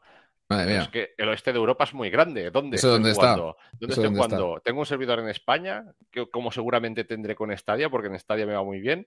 ¿O el servidor estará... ¿En, en qué país estará? Porque a lo mejor En nosotros teoría tenemos... en Francia, en Claro. GeForce Now. El de En GeForce. teoría. Claro, la teoría es esa. Imagínate, nosotros tenemos un pequeño retraso, un retraso en ese sentido porque estamos en España, pero una persona de Francia, por ejemplo, si el servidor realmente está en Francia, tendrá Vete. ese pequeño retraso que tenemos nosotros. Igual esa persona coge GeForce Now y dice, Stadia es una puta basura. Igual, Claro, igual él también tiene servidores de Stadia en Francia. Claro. Y el, y el nivel está parejo de input Claro. lag en este caso. Por No eso, sé. por eso de ahí a lo que estábamos comentando de los servidores que no hay en ciertos países, que no sé cuántos. Claro, es que el- no es lo mismo, no es lo mismo. Ahí necesitan una infraestructura de eso. De hecho, luego cuando hablemos de, de mi sección, Víctor, mi sección, Yo me libré. ¿De quién es? mía, De Phil. mía, mi sección. Pues, pues una de las cosas que, que no sé si lo comentamos ya, lo comentaremos en esta, en esta mi sección, era que, que Xbox abrió a, a Latinoamérica a unos servidores y se quedaron cortos. Sí, hombre, pero es que ya, ya- ya lo sabían que iban a colapsar. si es que... Petó y tuvieron que poner más servidores por. O sea, es que es complejo el asunto. Es bastante complejo. Pero Sí, bueno. bueno. Al final, con el tiempo y con paciencia y una caña que decimos por aquí, acabarán derribando todas las barreras. Que el juego en la nube está empezando en todos los países, también en Estados Unidos, Europa, y tiene que mejorar mucho. Pero que digo que es un servicio que sí o sí va a ser global. Es que no tiene sentido que solo esté en Europa y Estados Unidos, tiene que ser global. Tiene que ser global para que sea, para que tenga grandes beneficios. Si no, No, a ver, es, es- es lógico, obvio y normal que sea global en un momento determinado, que se expanda y, y que el hardware desaparezca. Lo Yo estaba pensando, ahora cuando has dicho lo de Luna hace un momento, y, y me ha venido a la cabeza lo que les está costando salir de Estados Unidos, ¿cuánta pasta se gastaría Google con los servidores que puso en todos los países en los que está disponible ese Stadia? Y Bueno, Amazon de momento está ahí a la chita callando tranquilitos, que no nos salimos de nuestra zona de confort. O sea, Google para, para arrancar Stadia se gastaría un dineral en servidores, pero que ni nos lo imaginamos, ¿eh? Igual por Y eso hizo En un pegaron... momento donde había componentes. Igual sí, el sí. problema de Amazon es que no hay componentes para bueno, lo que de, quiere Ama- montar. de Amazon, de No, Amazon que no puede, de no puede armar, no puede armar servidores para continuar su expansión. Por eso, de, Ama- de Amazon y de Google. Quiero decir, yo estoy convencido de que si no hubiese la crisis de, del- de los, de los componentes de los semiconductores, eh, Google ya estaría en otros países. Lo es que pasa probable. que yo también entiendo que así sí que es verdad que así como con los juegos la optimización a veces no es lo mejor del mundo, eh, el servicio como tal sí y tendrá unos estándares muy altos de calidad y, y que querrán poner unos servidores en condiciones y demás y si no hay semiconductores pues lo tendrán más jodido. Sí, sí, sí. Hombre, yo supongo que lo que, lo que vienen a ser servidores eh, de datos de estándar de los mismos que tendremos aquí para, para, para acceder a Google y para todos sus servicios que no sean Stadia, que necesitan servidores específicos, sí que estarán en esos países, ¿no? En mayor o menor cantidad, pero sí que podrás estar, como decía Iñaki, en Perú o en Chile o en cualquier país de Hispanoamérica y acceder a Google desde un servidor medianamente cercano. Pero bueno, no sé, veremos. Yo, yo creo que puede ser que, mucha parte de la culpa de que no se expandan más Google Stadia sea la falta de, de semiconductores. Aunque, claro, estamos en un momento muy jodido por muchas razones, ¿no? Eh, ellos han pillado en un momento de cambio de generación que ya se especuló mucho de los Stadia 2.0, de toda esta historia. Claro, Ahí tecnología metieron, nueva. ahí metieron la gamba. Sí, Ahí yo creo que eso lo- ahí eso Google metió la pata, pero yo creo que el, el Phil Harrison, porque eso tiene ser el Phil Harrison, metió la pata hasta el fondo, porque arrancó muy mal. Mm. Sí, pero la cuestión es, claro, tú ahora mismo, si vas a poner nuevos servidores, ¿qué haces? ¿Sigues poniendo servidores con las Vega 56 que tenías, si es que AMD te las sigue vendiendo? ¿O ya apuestas por una nueva tecnología con ya la gama que sea actual o la que sea algo personalizado No, para aquí ti? lo único que puedes hacer es una cosa, esperarte un poco más a que ¿Y seguir con lo que tienes? ¿Tirar del seguir carro? con lo que tienes, a que la generación actual avance un poco más, un poco más, estamos hablando un año, dos como mucho, más ni de coña. Con la falta de semiconductores, me imagino que esta generación de consolas se Esta se, alargará, va, esta se va a los 10 años, ¿eh? se alargará un poquito más, pero tú tienes que entrar en el mercado en cuanto a tecnología. Entonces, te puedes esperar un año o dos a que haya de nuevo semiconductores y la tecnología ya se pueda hacer más económica porque ya se haya, eh, se haya dado el rendimiento que tenía que dar y entonces eh, Sí, bueno, los, procesos, los procesos de fabricación se han abaratado, etc. se, etc. a- se abaratan y entrar ya en, en- en- en los teraflops que están metidos PlayStation 5 y Xbox Series X, por ejemplo, si no un poquito más o un poquito menos, pero estar ahí, estar ahí, pero ya con vistas a que al momento Xbox y PlayStation se metan en otro ciclo, tú entrar en ese ciclo. No, no puedes entrar a mitad de ciclo porque, porque sí, estarás un año o dos adelantado, pero luego estás siete años luego por te atrás. quedas con el culo. po- Claro. Claro, y, y ya no entras en los desarrollos. Por ejemplo, si Ubisoft se mete a hacer un juego de, para, para PlayStation y Xbox, para hacértelo a ti, ya tiene que empezar a recortar mucho y, y ya tiene un, un coste adicional. Yo creo que, que ahí Google metió la pata, metió la pata y Yo, yo os voy a preguntar una cosa. ¿Puede ser que desarrollen algo para optimizar un poco más la plataforma que tienen? Me explico, porque después de ver el rendimiento que tenía, por ejemplo, el Batman Arkham Knight, creo que era el que, el que estuvo Sí. poniendo eh, la Warner, Sí, sí, ¿quién nos dice que igual no, no pueden darle una vueltecita de tuerca más a la optimización? Que puedas estirar un añito y medio, dos más de lo que tienes pensado. Y luego ya bueno, das el paso. a ver, porque Arkham Knight es que estaba roto de en esta PC. forma, ya, sí. Claro, sí que es verdad. No, en las consolas se jugaba, PlayStation 4 se jugaba muy bien. Sí, pero a 30 frames, no a 90. Bueno, pero claro, tú estás, estamos comparando al PlayStation 4 no al PlayStation 5. Quiero decir, estamos Ya, comparando la pero no, sí. anterior. Eh, Yo lo digo porque seguramente el port que se hizo de Arkham Knight era un port de PC. Y eh, no Claro. sé, no, porque el juego en Linux, que yo sepa, no está. Ya, Tampoco es que tenga yo Linux. Estás hablando de un juego que ya tiene unos años, ya tiene un recorrido y de conforme salió, ahora ya lleva un proceso detrás de, de- de depuración. En de- PC sigue funcionando igual de mal. Bueno, si no le metes 40 parches. Pero bueno, ya para, para consolas habrá tenido sus correcciones, su, su Mm. proceso de optimización para que funcione mejor y demás, y se habrán aprovechado de. Eh, Yo creo que con el hardware actual se puede seguir tirando, pero depende mucho de que las desarrolladoras pierdan su tiempo haciendo que los juegos funcionen bien en este hardware, porque hemos visto, ya lo hemos dicho un millón de veces, Cyberpunk. Lo que hizo Saber Interactive aquí fue magia, porque estás viendo un montón de juegos que no funcionan ni la mitad de bien que Cyberpunk en Stadia y Cyberpunk lo hace. Pues entonces esto a mí me da que pensar que ya viene mucho de la pericia y las ganas y el dinero que quieran gastar en los ports. A ver, si al final es, es- es optimización, quiero decir. Claro. Que tú tengas un juego más bonito o menos, mientras tú tengas el juego, va un poco. Si tú quieres jugar a lo último, lo que no vas a hacer es comprarte Stadia, un juego en Stadia. A ver, decir, si, quieres jugar a lo último, te montas un PC, te gastas 5.000, 4.000, 3.000, lo que tengas y ya está. Y Ray Tracing, No RTX dinero. 3090 y ya está. Eh. Pero, por ejemplo, yo que sé, hay juegos el, el- al que estoy yo enganchadísimo, que no paro de decirlo en todos los podcasts y no se termina nunca, es el juego infinito, comprároslo. No, es, es maravilloso, Claro. no se termina nunca. El Ghost Recon Breakpoint, ¿vale? Que es una castaña juego, pero, pero engancha mucho, ¿no? Eh, ese juego te lo pones a 1080p porque a 4K va, va- va flojillo, pero a 1080p el juego a 60 frames por segundo, súper estables, y es una maravilla jugarlo, da igual donde sea, en el móvil, en la tele, en el PC, lo que sea. Gráficamente es inferior a las versiones de PlayStation 5 y a las versiones de Xbox Series X. Pero si se mueve bien, que tenga una sombra más o una sombra menos, y se mueve bien, puedes jugar bien, y puedo estar jugando en el salón, puedo estar jugando en el PC, puedo estar jugando donde sea, me da igual. Me da igual. Entonces, el proceso de optimización, si lo optimizan un poco, aunque sea recortando, está claro que tú si estás jugando Stadia en un primer momento, que llegara el momento de que Stadia fuera la bomba y que fuera el mejor hardware del mundo y, y sacaran los mejores juegos, pues sería, sería la repera. Pero ahora mismo no es así. Pero si el juego sale optimizado, hostia, ¿qué más quieres? Y todos Claro, los tío. juegos que están saliendo para PlayStation 5 Series X, con menos teraflops se pueden mover. La prueba la tenemos Sí. en, en PC, que es el paradigma de la desoptimización porque no hay nada optimizado y puedes jugar a los juegos con una RTX 3080 o con una RTX eh, 2050.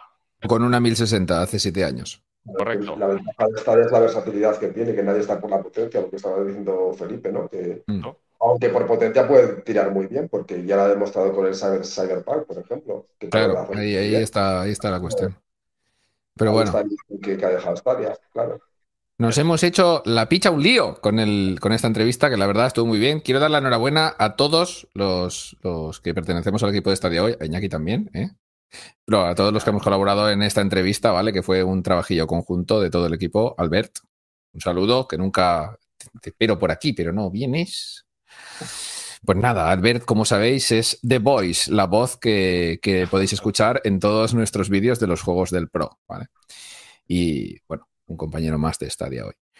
Así que nada, chicos, muy bien. La entrevista ha estado de puta madre, la verdad. Presidente, presidente. Exacto, ya que lo dices, no había hablado del presidente. Vamos a colar a nuestro presidente, la patata frita. Bueno, eh, no anticipo nada. Eh, Vamos a ver qué nos cuenta. Vamos a ver qué No nos cuenta. No spoilees. Vamos a ver qué nos cuenta Spoiler. nuestro presidente. Si no hay mata, no hay patata.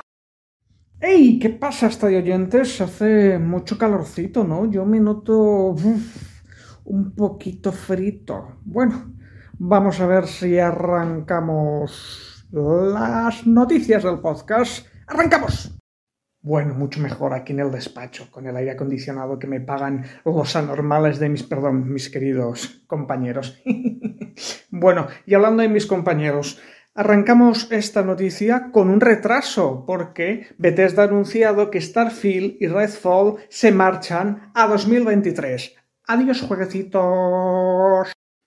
Bueno, pues ahora de mala noticia pasamos a una buena, y es que la compañía japonesa Konami ha anunciado récord histórico de beneficios, y es que la compañía ha crecido un 103,6% más que el año pasado. Todo esto sin sacar títulos nuevos de alguna de sus sagas históricas, como puede ser Metal Gear. Bravo, Konami, bravo. Otros que se están hinchando a ganar pasta, aparte de estadiahoy.com, son la gente de Elden Ring. Y es que el juego ha superado a Call of Duty Vanguard en Estados Unidos como el más vendido. Otro exitazo. Seguro que si se fuera a vivir a Estados Unidos, Víctor se lo compraría allí también, porque ya sabéis que Víctor es un fanático de los Souls y de Elden Ring también. Como ya sabéis, y si no, aquí está vuestra patata presidente para decíroslo, la histórica saga de Final Fantasy cumple a finales de este 2022 35 añitos. Y para celebrarlo, Square Enix dará novedades al respecto a finales de mayo, principios de junio. Como también sabéis, porque lo hemos dicho aquí en el podcast anterior, Final Fantasy está 16, perdón, está en las últimas fases de su desarrollo y esas noticias podrían apuntar a algún tipo de tráiler sobre este juego que ha despertado tantísima expectación, casi tanto como esta sección.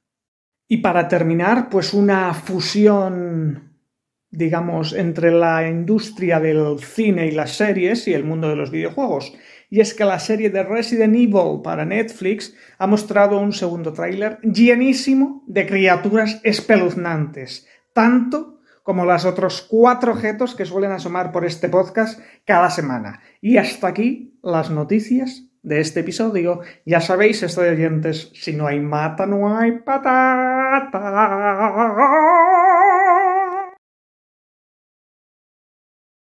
Bueno, pues nos ha puesto finos. Sí criatura del Averno. Nos ha puesto finos el señor presidente. Un saludo Lo a que Carlos. quiero yo a- al presidente Patata y estos ataques tan indiscriminados. que No sé, vergüenza, ¿eh? le hemos hecho algo a, a nuestro presidente. gratuitos por parte del presidente. Sí, sí, no, no entiendo, ya lo hablaré con él. ¿Qué, qué está pasando? que que no, no- nos No tira le ha de huella gustado la freidora. Sí, yo creo que ha, ha sido. nos ha puesto a caldo. Claro, la, habéis metido en una air fryer de esta y él busca la candela de toda la vida. el aceitillo, el aceitillo. Claro. Nada, que no le vienen bien los calores a nuestro presidente, es lo que hay. Ah. Bueno, yo creo que ha soltado unas perlillas interesantes. Algunas, vamos a comentarlas un poquillo porque me parece que algunas son de risa. ¿Cómo puede ser que Konami, una empresa que da vergüenza, ajena, haya- es que no se me ocurre otra, otra palabra, a mí me da entre pena, vergüenza. Sí, eso, vergoña, te lo has dicho. Eh, shame, para los que entendéis inglés. Eh, eso. No que ¿cómo- is cómo- the shame. ¿Cómo shame. puede ser, cómo puede ser que, que, que- que haya batido récords con un 103% más de ingresos que el año anterior si no ha, ha hecho absolutamente nada en el mundo de los videojuegos esta empresa? Patética ahora mismo. Han encontrado, han encontrado el paradigma de- de- del, Del dinero. del- vamos, Del dinero. sí, sí, sí. No, Se ha comprado una máquina de hacer yenes. Maquillaje financiero. Sí, tú crees, ¿no? Porque es que si no, no, no entiendo yo esto. No, o las pachinko estas dan mucha pasta, o, o no sé, ¿De porque es lo que. Claro, Sí. claro, lo que, lo No, que vienen a ser. Que será por otra, por otra parte de la industria que, en la que se mueve, porque por juegos. Ha sido el Super Bomberman en el Pro. Hostia, pues menudo pelotazo. yo voy a ser sincero, ¿eh? yo si fuera esta gente, viendo cómo tienen el panorama, yo vendía las licencias. Ya todas. Hacía un paquete, un paquete bueno, decía, toma, mil millones, aquí lo compré y ya tomar por culo.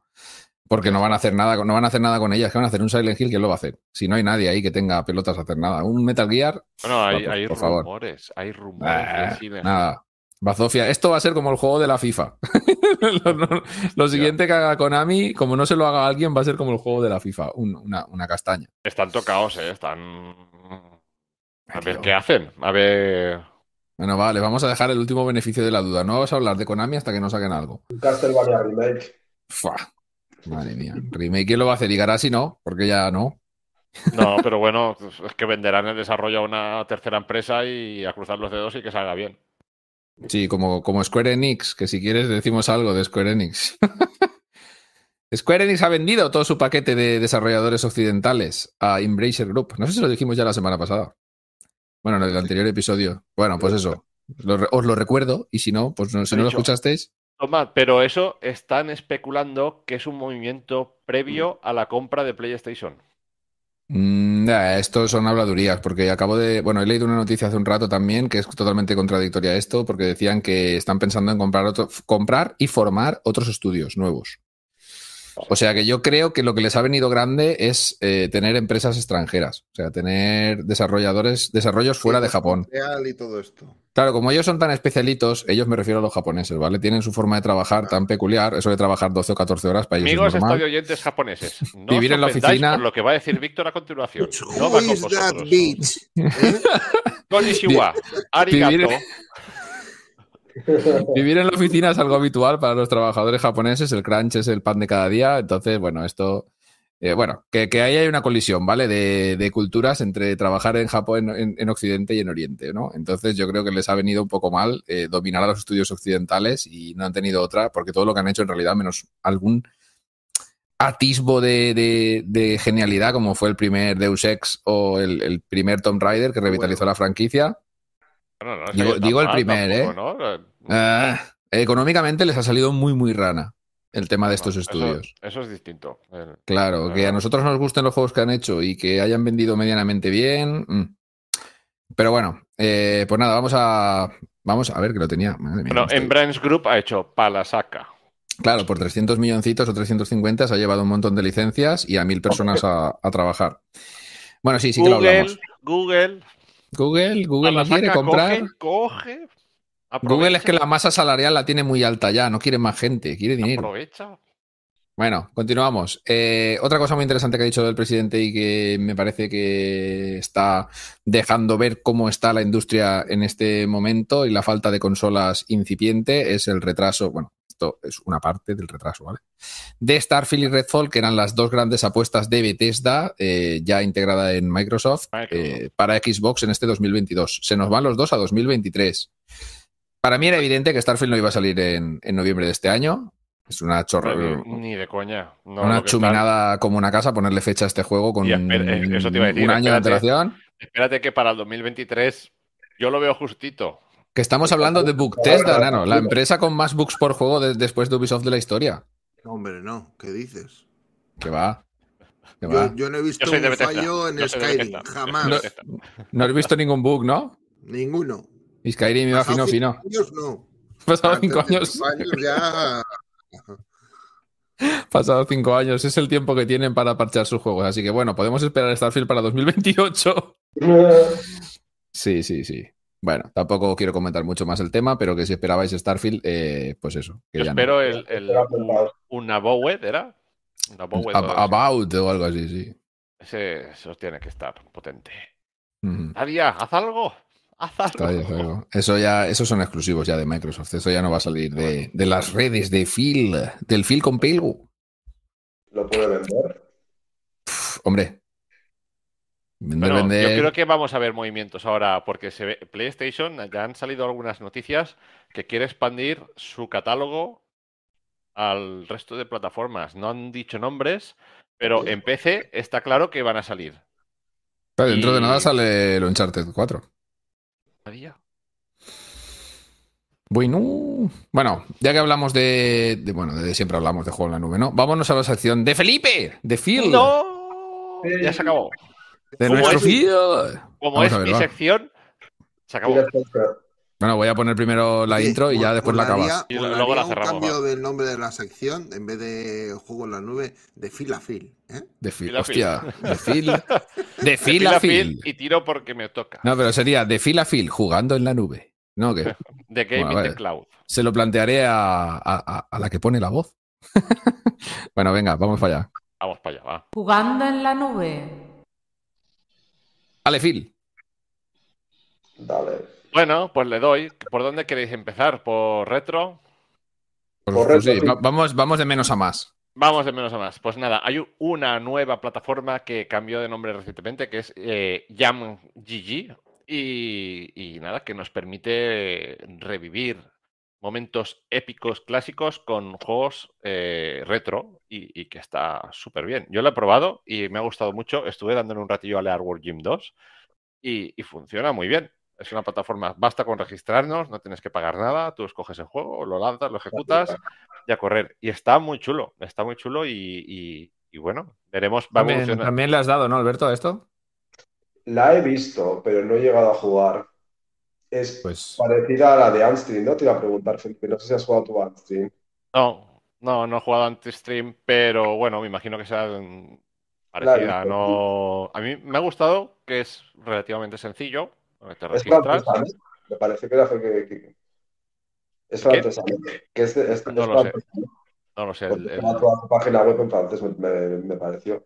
A mí me Yo pareció muy, muy sencillo, muy sencillo entrar. Me registré con, con la cuenta en nada y en dos minutos estaba jugando al War Gym y con el mando tranquilamente en mi ordenador y, y súper bien. Y, y entré para probar y la verdad que estuve una hora y media, casi dos horas dándole al War Gym, que me, me trajo muy buenos recuerdos. Y, y nada, os, os recomiendo que le echéis un vistacillo porque, porque está, está muy guay. Me pareció muy interesante, ¿no? Que, que ¿Y tengas de ese- momento es, es gratuito? Sí, Eh, yo no tuve que pagar eh, nada. No sé, no, a ver, no indague tampoco. No sé si habrá alguna opción de pago que te permita más o menos. Yo me registré, me metí en un juego y a jugar, ya le. Mi... Seguramente sí sea gratis. La de Amsterdam también es gratis, puedes jugar X tiempo gratis y luego ya si quieres jugar más eh, pagas.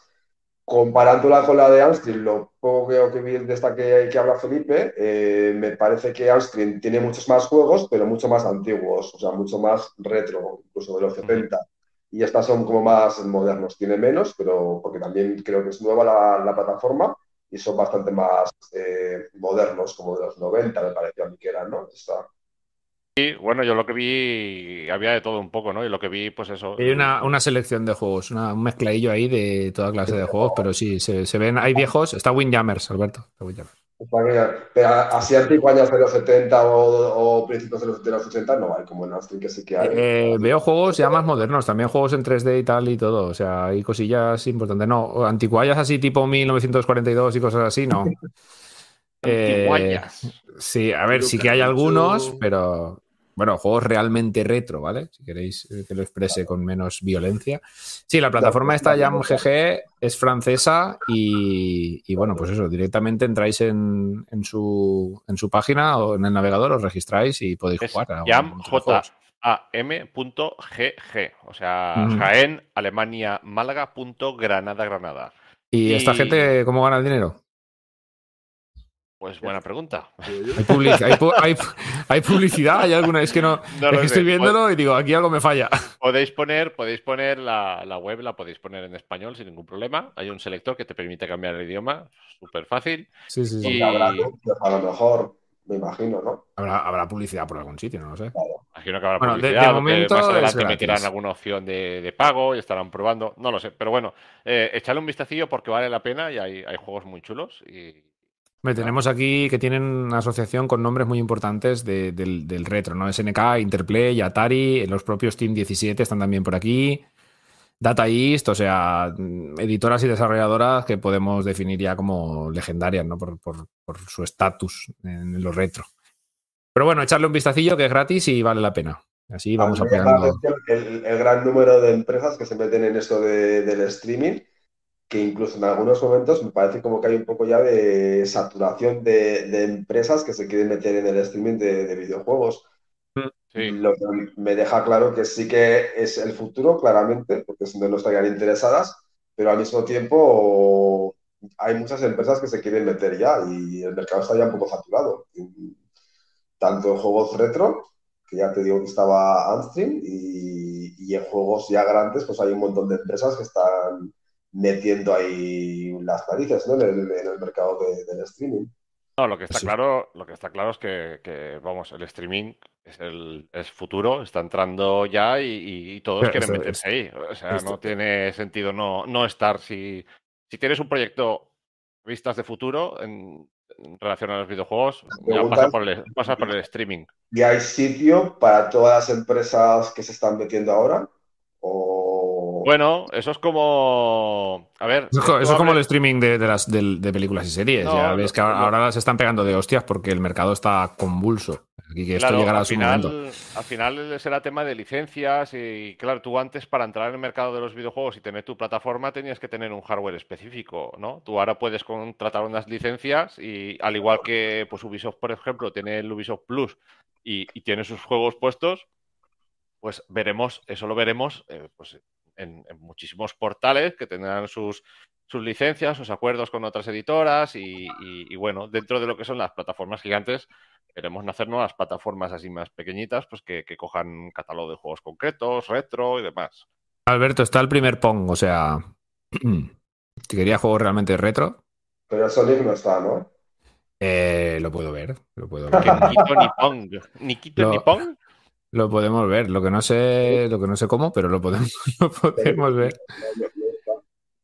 No, creo que esté Sonic, porque ya sabemos cómo está el tema de Sega. No, no está Sonic. Pero hay otras cosillas, hay otras cosillas. Nada, echaros, pasaros por la web de JamGG y echad un vistacillo Ah, porque Yo lo, Ah. yo lo que está, está, está bastante bien. Yo creo que a esto estaba pensando ahora mismo que podría coger el arcade stick que está ahí, conectarlo y pegarme una bicedilla a esto, ¿eh? Y mi arcade stick que viene de camino y... Sí, el tuyo viene de camino. Viene con, viene con retraso. No, es que estoy, estoy ahí modeando. Bueno, Está tranquilos, fabricando todo, un mega arcade stick personalizado. todo llegará. Como ya sabéis, eh, para los Patreons veréis un unboxing o algo similar a esto. Patreones. Haceros patreones. Patreon.com barra estadia hoy. Correcto, perdonar, que se me va la pinza. Ale, Felipe, continúa con tu sección después de pagarnos un paseíto por Jam GG. Mi sección. Bueno, pues toca hablar un poquito de Nvidia. Que envidia. Todas las semanas tenemos Eh, envidia. cochina, envidia cochina porque, bueno, no sé si lo dijimos ya, pero ya está el gordo of War en, en, en Oh, GeForce Now. sí, sí, sí que lo dijimos, sí. Pues nada, pues, pues habrá mucha gente en GeForce Now jugando a Gordo of War, eh, que no es Flaco of War. Y, y bueno, pues el servicio todas las semanas va añadiendo juegos, juegos, juegos, juegos y más juegos. Y, y aparte, pues lo que comentamos también, de que con ahora ya permite la resolución nativa de 4K en la aplicación de, de ordenadores. Y un servicio que sigue imparable y que está ahí y cada vez es una, una alternativa más a tener en cuenta. Sí, sí, no, imparable, imparable viene Xcloud con las dos noticias que vas a comentar ahora. Bueno, también es que voy de menos a más. A más, Voy de a más. menos, menos a más. Y bueno, pues nada, va, vamos a Xcloud y vamos a, a- a los pelotazos de la sección de, de hoy porque, porque se viene. Bueno, entra en Xcloud el primer juego gratuito. Ole. Pero ya lo dijimos, tío, ¿no? ¿Ves, ves ya lo bueno, ves al turrón, va, va. Te estás Sí, ahí. dijimos, estás, estás- tú estás viendo el trello de la semana pasada, no sé cómo No, lo estás haciendo. Estoy viendo el- el- los mensajes que te mandé. Pero yo creo que esto no lo dijimos, ¿no? Que entró el Vale, abre, abre, abre el trello, por favor. No me vivas Y en en el, el pasado. está lo otro. Bueno, Pues nada, que acompañado de la noticia de que Fortnite ya está disponible para de forma gratuita en Xcloud, eh, pues Microsoft ha salido un rumor que Microsoft estaría, bueno, rumor que ya, ya está medio confirmado, estaría preparando un dispositivo únicamente para jugar eh, en la nube en nuestro televisor. Ya tiene hasta nombre. Xbox Everywhere. Como un Chromecast, ¿no? Exacto. Correcto. La idea es que será una especie de Chromecast que tú podrás conectar a tu televisor. Será un, un hardware tonto que no debería de ser muy caro y tú podrás conectar tu mando de Xbox por Bluetooth, me imagino, y pues podrás jugar a todo el catálogo de que tenga Microsoft Xbox en, en su servicio de, de cloud gaming, xCloud. O sea que Esto es es- el, pin- el pincho de Xcloud. Sí, y a esto hay que, hay que añadir que, bueno, eh, se empieza a rumorear que, que se va a abrir ya un poco más el tema del, del juego en la nube en, en Microsoft y que sería posible que en breve se empezara a poder jugar a los juegos que tú estás comprando en, en Xbox Play Anywhere, más allá de lo de que esté o no en el, en el Game Pass. Es que estos de Microsoft lleva un jaleo de nombres que si es Cloud, que si Game Pass, que si Sí, sí, no, no, la- la- que- Es un la verdad- bastante importante. no, no A ver, el, el resumen es que van a sacar el pincho o que su- supuestamente antes de finales de año tendremos un dispositivo HDMI que conectaremos a nuestra televisión y podremos jugar a Game Pass, a los juegos en la nube de Game Pass. Esto al final es un follón, porque si tienes que tener un pincho para Luna, un pincho para Stadia, un pincho para Microsoft, pues su puta madre, ¿no? No sé si se puede decir esto, perdón. No, en mi sección no, Alberto, en mi sección no. Pero que al final es un follón. No, no, un pincho para cada cosa. Hombre, al final lo que no te quedan son ranuras HDMI en la tele. No, pero a ver, aquí el, el- el problema es que el- el- las teles, las teles inteligentes, las, las Smart TV que hay ahora mismo, no todas, pero, pero con presupuestos más modestos, todavía no tienen una potencia suficiente para ejecutar en condiciones eh, el juego en la nube. De hecho, si tú con un televisor normalito eh, te, te descargas la aplicación de, de Stadia o te descargas la aplicación de GeForce Now, no tienes el mismo rendimiento que en el Chromecast, ¿vale? televisores más potentes deberían de poder ya empezar a funcionar bien, entonces se unificará todo un poco con aplicaciones, que tú te descargarás tu aplicación, tendrás tu mando, Stadia tiene su propio mando para hacer posible la latencia negativa. ¿no? Pero bueno, está, fuera, de, fuera de eso, tú te descargarás tu aplicación preferida y podrás jugar con un mando cualquiera Bluetooth con el televisor. Lo que pasa es que los televisores en ese sentido no están muy integrados todavía. Cuando estén integrados, todos estos dispositivos desaparecerán. Lo que es noticia es lo que está haciendo el, el resumen que decía Víctor, ¿no? Que en, en muy poco espacio de tiempo hemos visto muchos pasos por parte de Xbox en meterse en el mercado del, del- del juego en la nube. Recordemos que hará unos podcasts, es que he mezclado yo un poco la información. Eh, Xbox fue noticia porque empezó a fichar a gente mm, relativa al a nube, fichajes ¿no? de, de- de personal para, para poner los encargos específicos de juego en la nube, ¿no? Para reforzar esa, esa parte de la plataforma. Luego que si, que si el Fortnite, luego que si el, el hardware este, eh, luego que si un acuerdo con los televisores también, no sé si era Samsung, no sé qué, para que su aplicación estuviera y demás.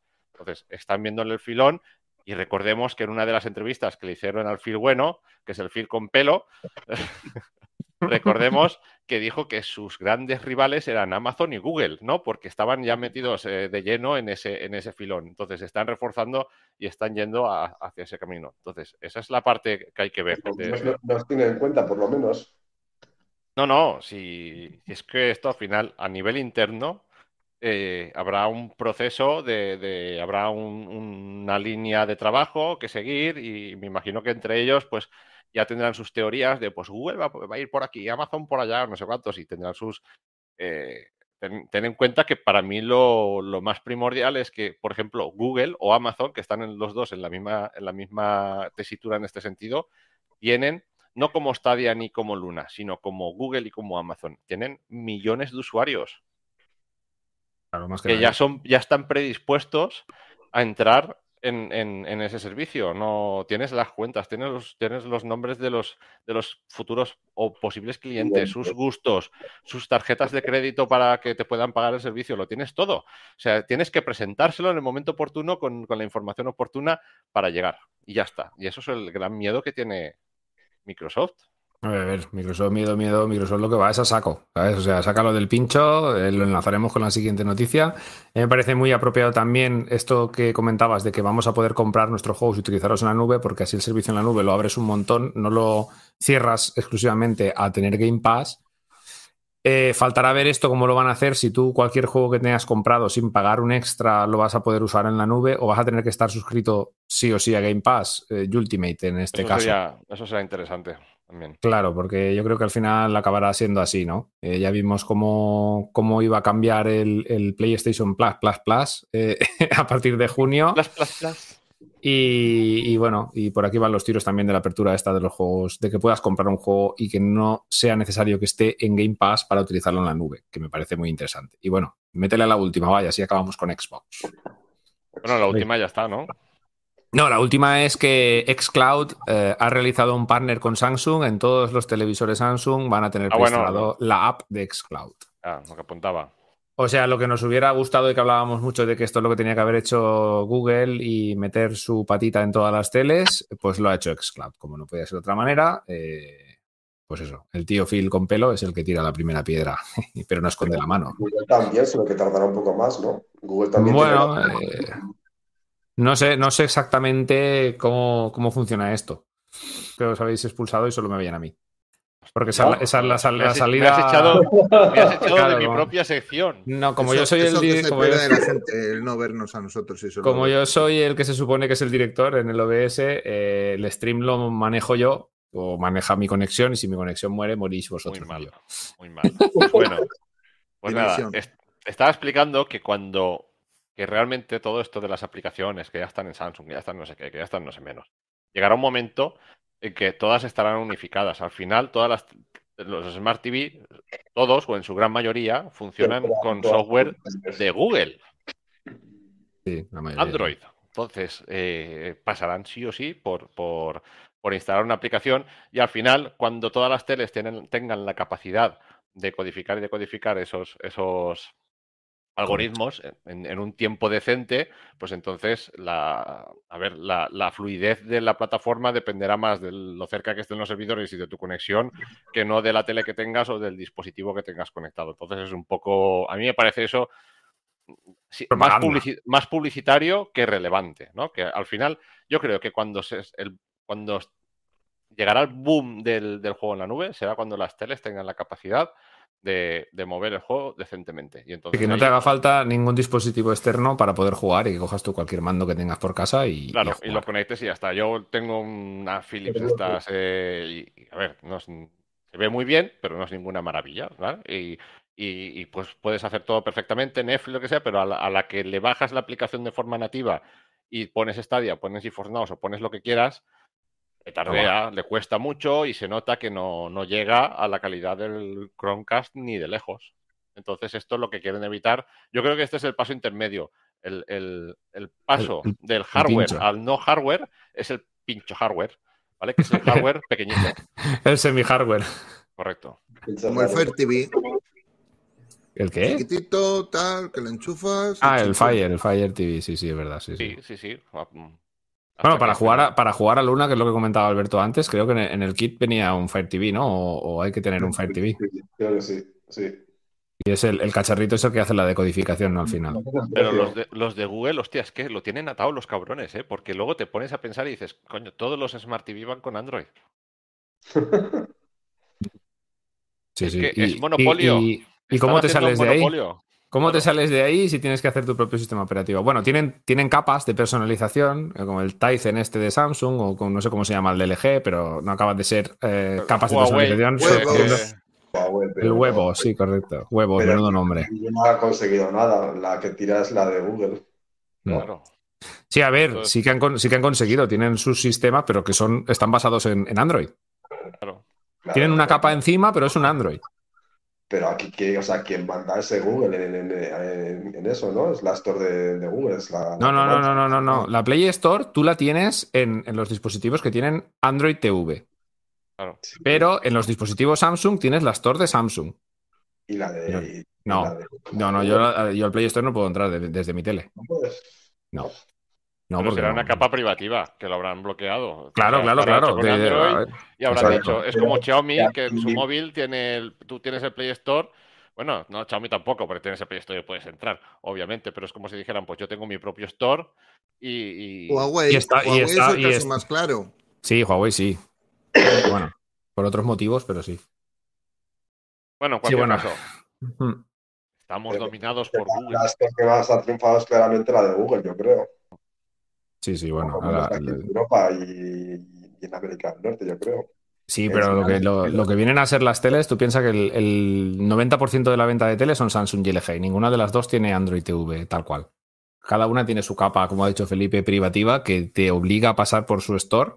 Y si no tienes la aplicación desarrollada específicamente para su capa de Android, no te puedes bajar la aplicación de la Play Store, que es, es un poco Sí que puedes hacerlo con las Android TV, ¿no? Que llevan, como por ejemplo la Xiaomi, creo que llevan un Android TV, ¿no, Iñaki? Que puedes sí. acceder directamente a la Play Store. Veo otro juicio a futuros, veo otro juicio a futuros entre Samsung, Google, tipo la Epic y, y, y Apple. Compañía. Seguro que Apple también quiere su car. Dice, ah, voy a demandaros a todos. Tú imagínate que quiere meter esta día en la aplicación y Samsung le dice, para tu tía, si no me pagas esto por compras en la aplicación, no metes nada. Y Google le dice, pues tú tienes Android y no lo vas a tener. Y ya se lía y parda y bueno, y... Pues puede ser, puede ser. Bueno, yo qué sé, eso no Samsung en móviles es demasiado potente. Claro. Pues sí. Es demasiado tocho. Sí, sí. sí, Samsung, lo único que le faltó a Samsung en su momento fue sacar su sistema operativo, porque tenía sus procesadores que Intentaron, al final. ¿eh?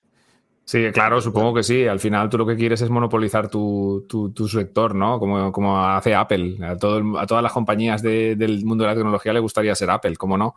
Creas tu ecosistema y ya está. Y, y todo para ti. bueno, no Perfecto. sé si dije también.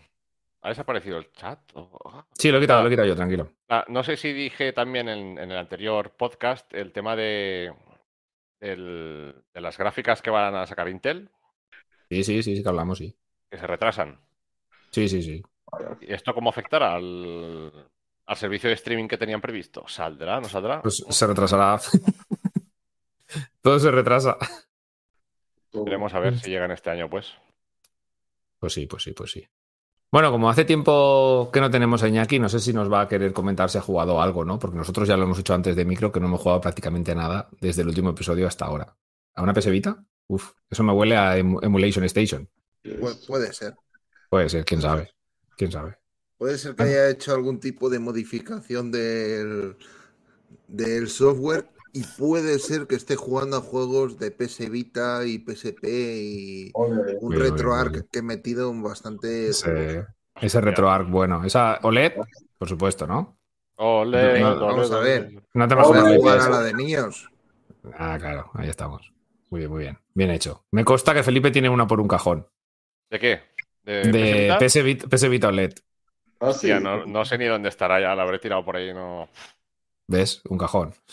Ay, qué desperdicio. A saber dónde está la PS Vita, no sé ni si. Consolón. Pues, No, hombre, pues sí, con, con, con Solón desperdiciado, ¿eh? Una, una gran Total. pena, ¿eh? Eh, Le, le- le desmerece una aplicación. Una aplicación de Stadia estaría bien para la PS Vita. La hay. Las de streaming. ¿Sí? Se puede, ¿eh? Se puede. Se puede instalar. Madre mía, hostia. ¿Pero ha- haces stream con el wifi? O sea, directamente. Hostia, eso tienes que probarlo, ¿eh? Eso, Iñaki, nos lo tienes que comentar. Ya Échale, échale. Échale que esa pantalla OLED hay que sacarle fuego. Hombre, yo te voy a decir una cosa, me estoy metiendo una viciada al juego de ataque a los titanes que sacaron en PS Vita bastante gorda, ¿eh? ¿Está chulo? Está muy guapo, tío. PS Vita llegaron a sacar juegos muy chulos y yo no sé por qué esa consola. Yo la tenía, la disfrutaba muchísimo. Jugaba. Recuerdo el Uncharted que sacaron para PS Vita El Gol- Golden Abyss. y me- a mí me gustó mucho. No. No sé, esa consola estaba chula, no, qué pena. Y el, y el Killzone aquel que sacaron también, también estaba. Sí, la verdad es que Sony, dos cosas, dos consolas que ha hecho para portátiles, fantásticas las dos, porque la PSP, la verdad es que en su momento fue un pepino y un pelotazo, y como, como emulador era una pasada también. Y la dejaron morir. Y PS Vita la dejaron morir nada más nacer, que fue todavía más dramático. Que, que estamos hablando de una consola que salió en 2012 con pantalla OLED. Hace Sí, sí, 10 sí. años. Y ahora la gente dice, OLED, wow, el futuro Claro. de la tecnología. Hijo de puta, lo tenías hace 10 años en la consola y no lo has hecho ni puto caso. ¿Qué me estás contando? Tal cual, tal cual. Sí, sí. Ahora están súper cotizadas eh, de segunda mano las PS Vita OLED. Víctor, tienes trabajo de edición para poner pitiditos. Pitiditos yo no pongo. Esto está calificado como no para niños, así que no hay problema. No para niños. Eso ya.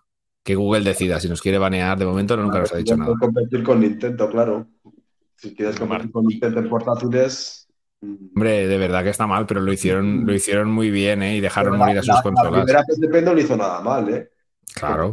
Con, con la Game Boy Advance no lo hizo nada mal, la primera Lo que pasa que es que entró en un momento en el mercado mm, muy complicado, porque fue cuando se empezó a dar todo el boom del juego en el móvil, de época de Samsung Galaxy S2 y Samsung Galaxy S3, que ya la gente empezaba a jugar mucho más en el móvil y no tanto en las Sí, sí. consolas portátiles, que se notó, ¿eh? Esos años la verdad es que hubo un boom en el juego en, en los móviles bastante gordo, que fue por lo que se fue al carajo. Posiblemente. Una pena, ya digo. Yo, por lo menos, la PS Vita no he tenido la suerte de tenerla. Vi la de Felipe hace un montón de tiempo. Brutal. que la, Brutal, la- la- la probé 10 minutillos. Pero la PSP sí que doy fe de que le pegué fuego. Se- eh, puedo decir que todos los RPGs de Super Nintendo que no jugué en ese momento los jugué en la PSP. Con la PSP. Guau, pero fantásticamente, ¿eh? o sea, una maravilla. Y sus propios juegos que eran muy buenos. Al que más recuerdo haberle echado horas en cooperativo, que eso era fantástico, al Metal Gear. Al Metal Gear este, el de las cartas, no, el otro que sacaron, no recuerdo el nombre. El Peace Walker, madre mía. Bueno, hasta tuvo una moto decorada con los motivos de Peace Walker, así que. No digo más, así de loco estoy.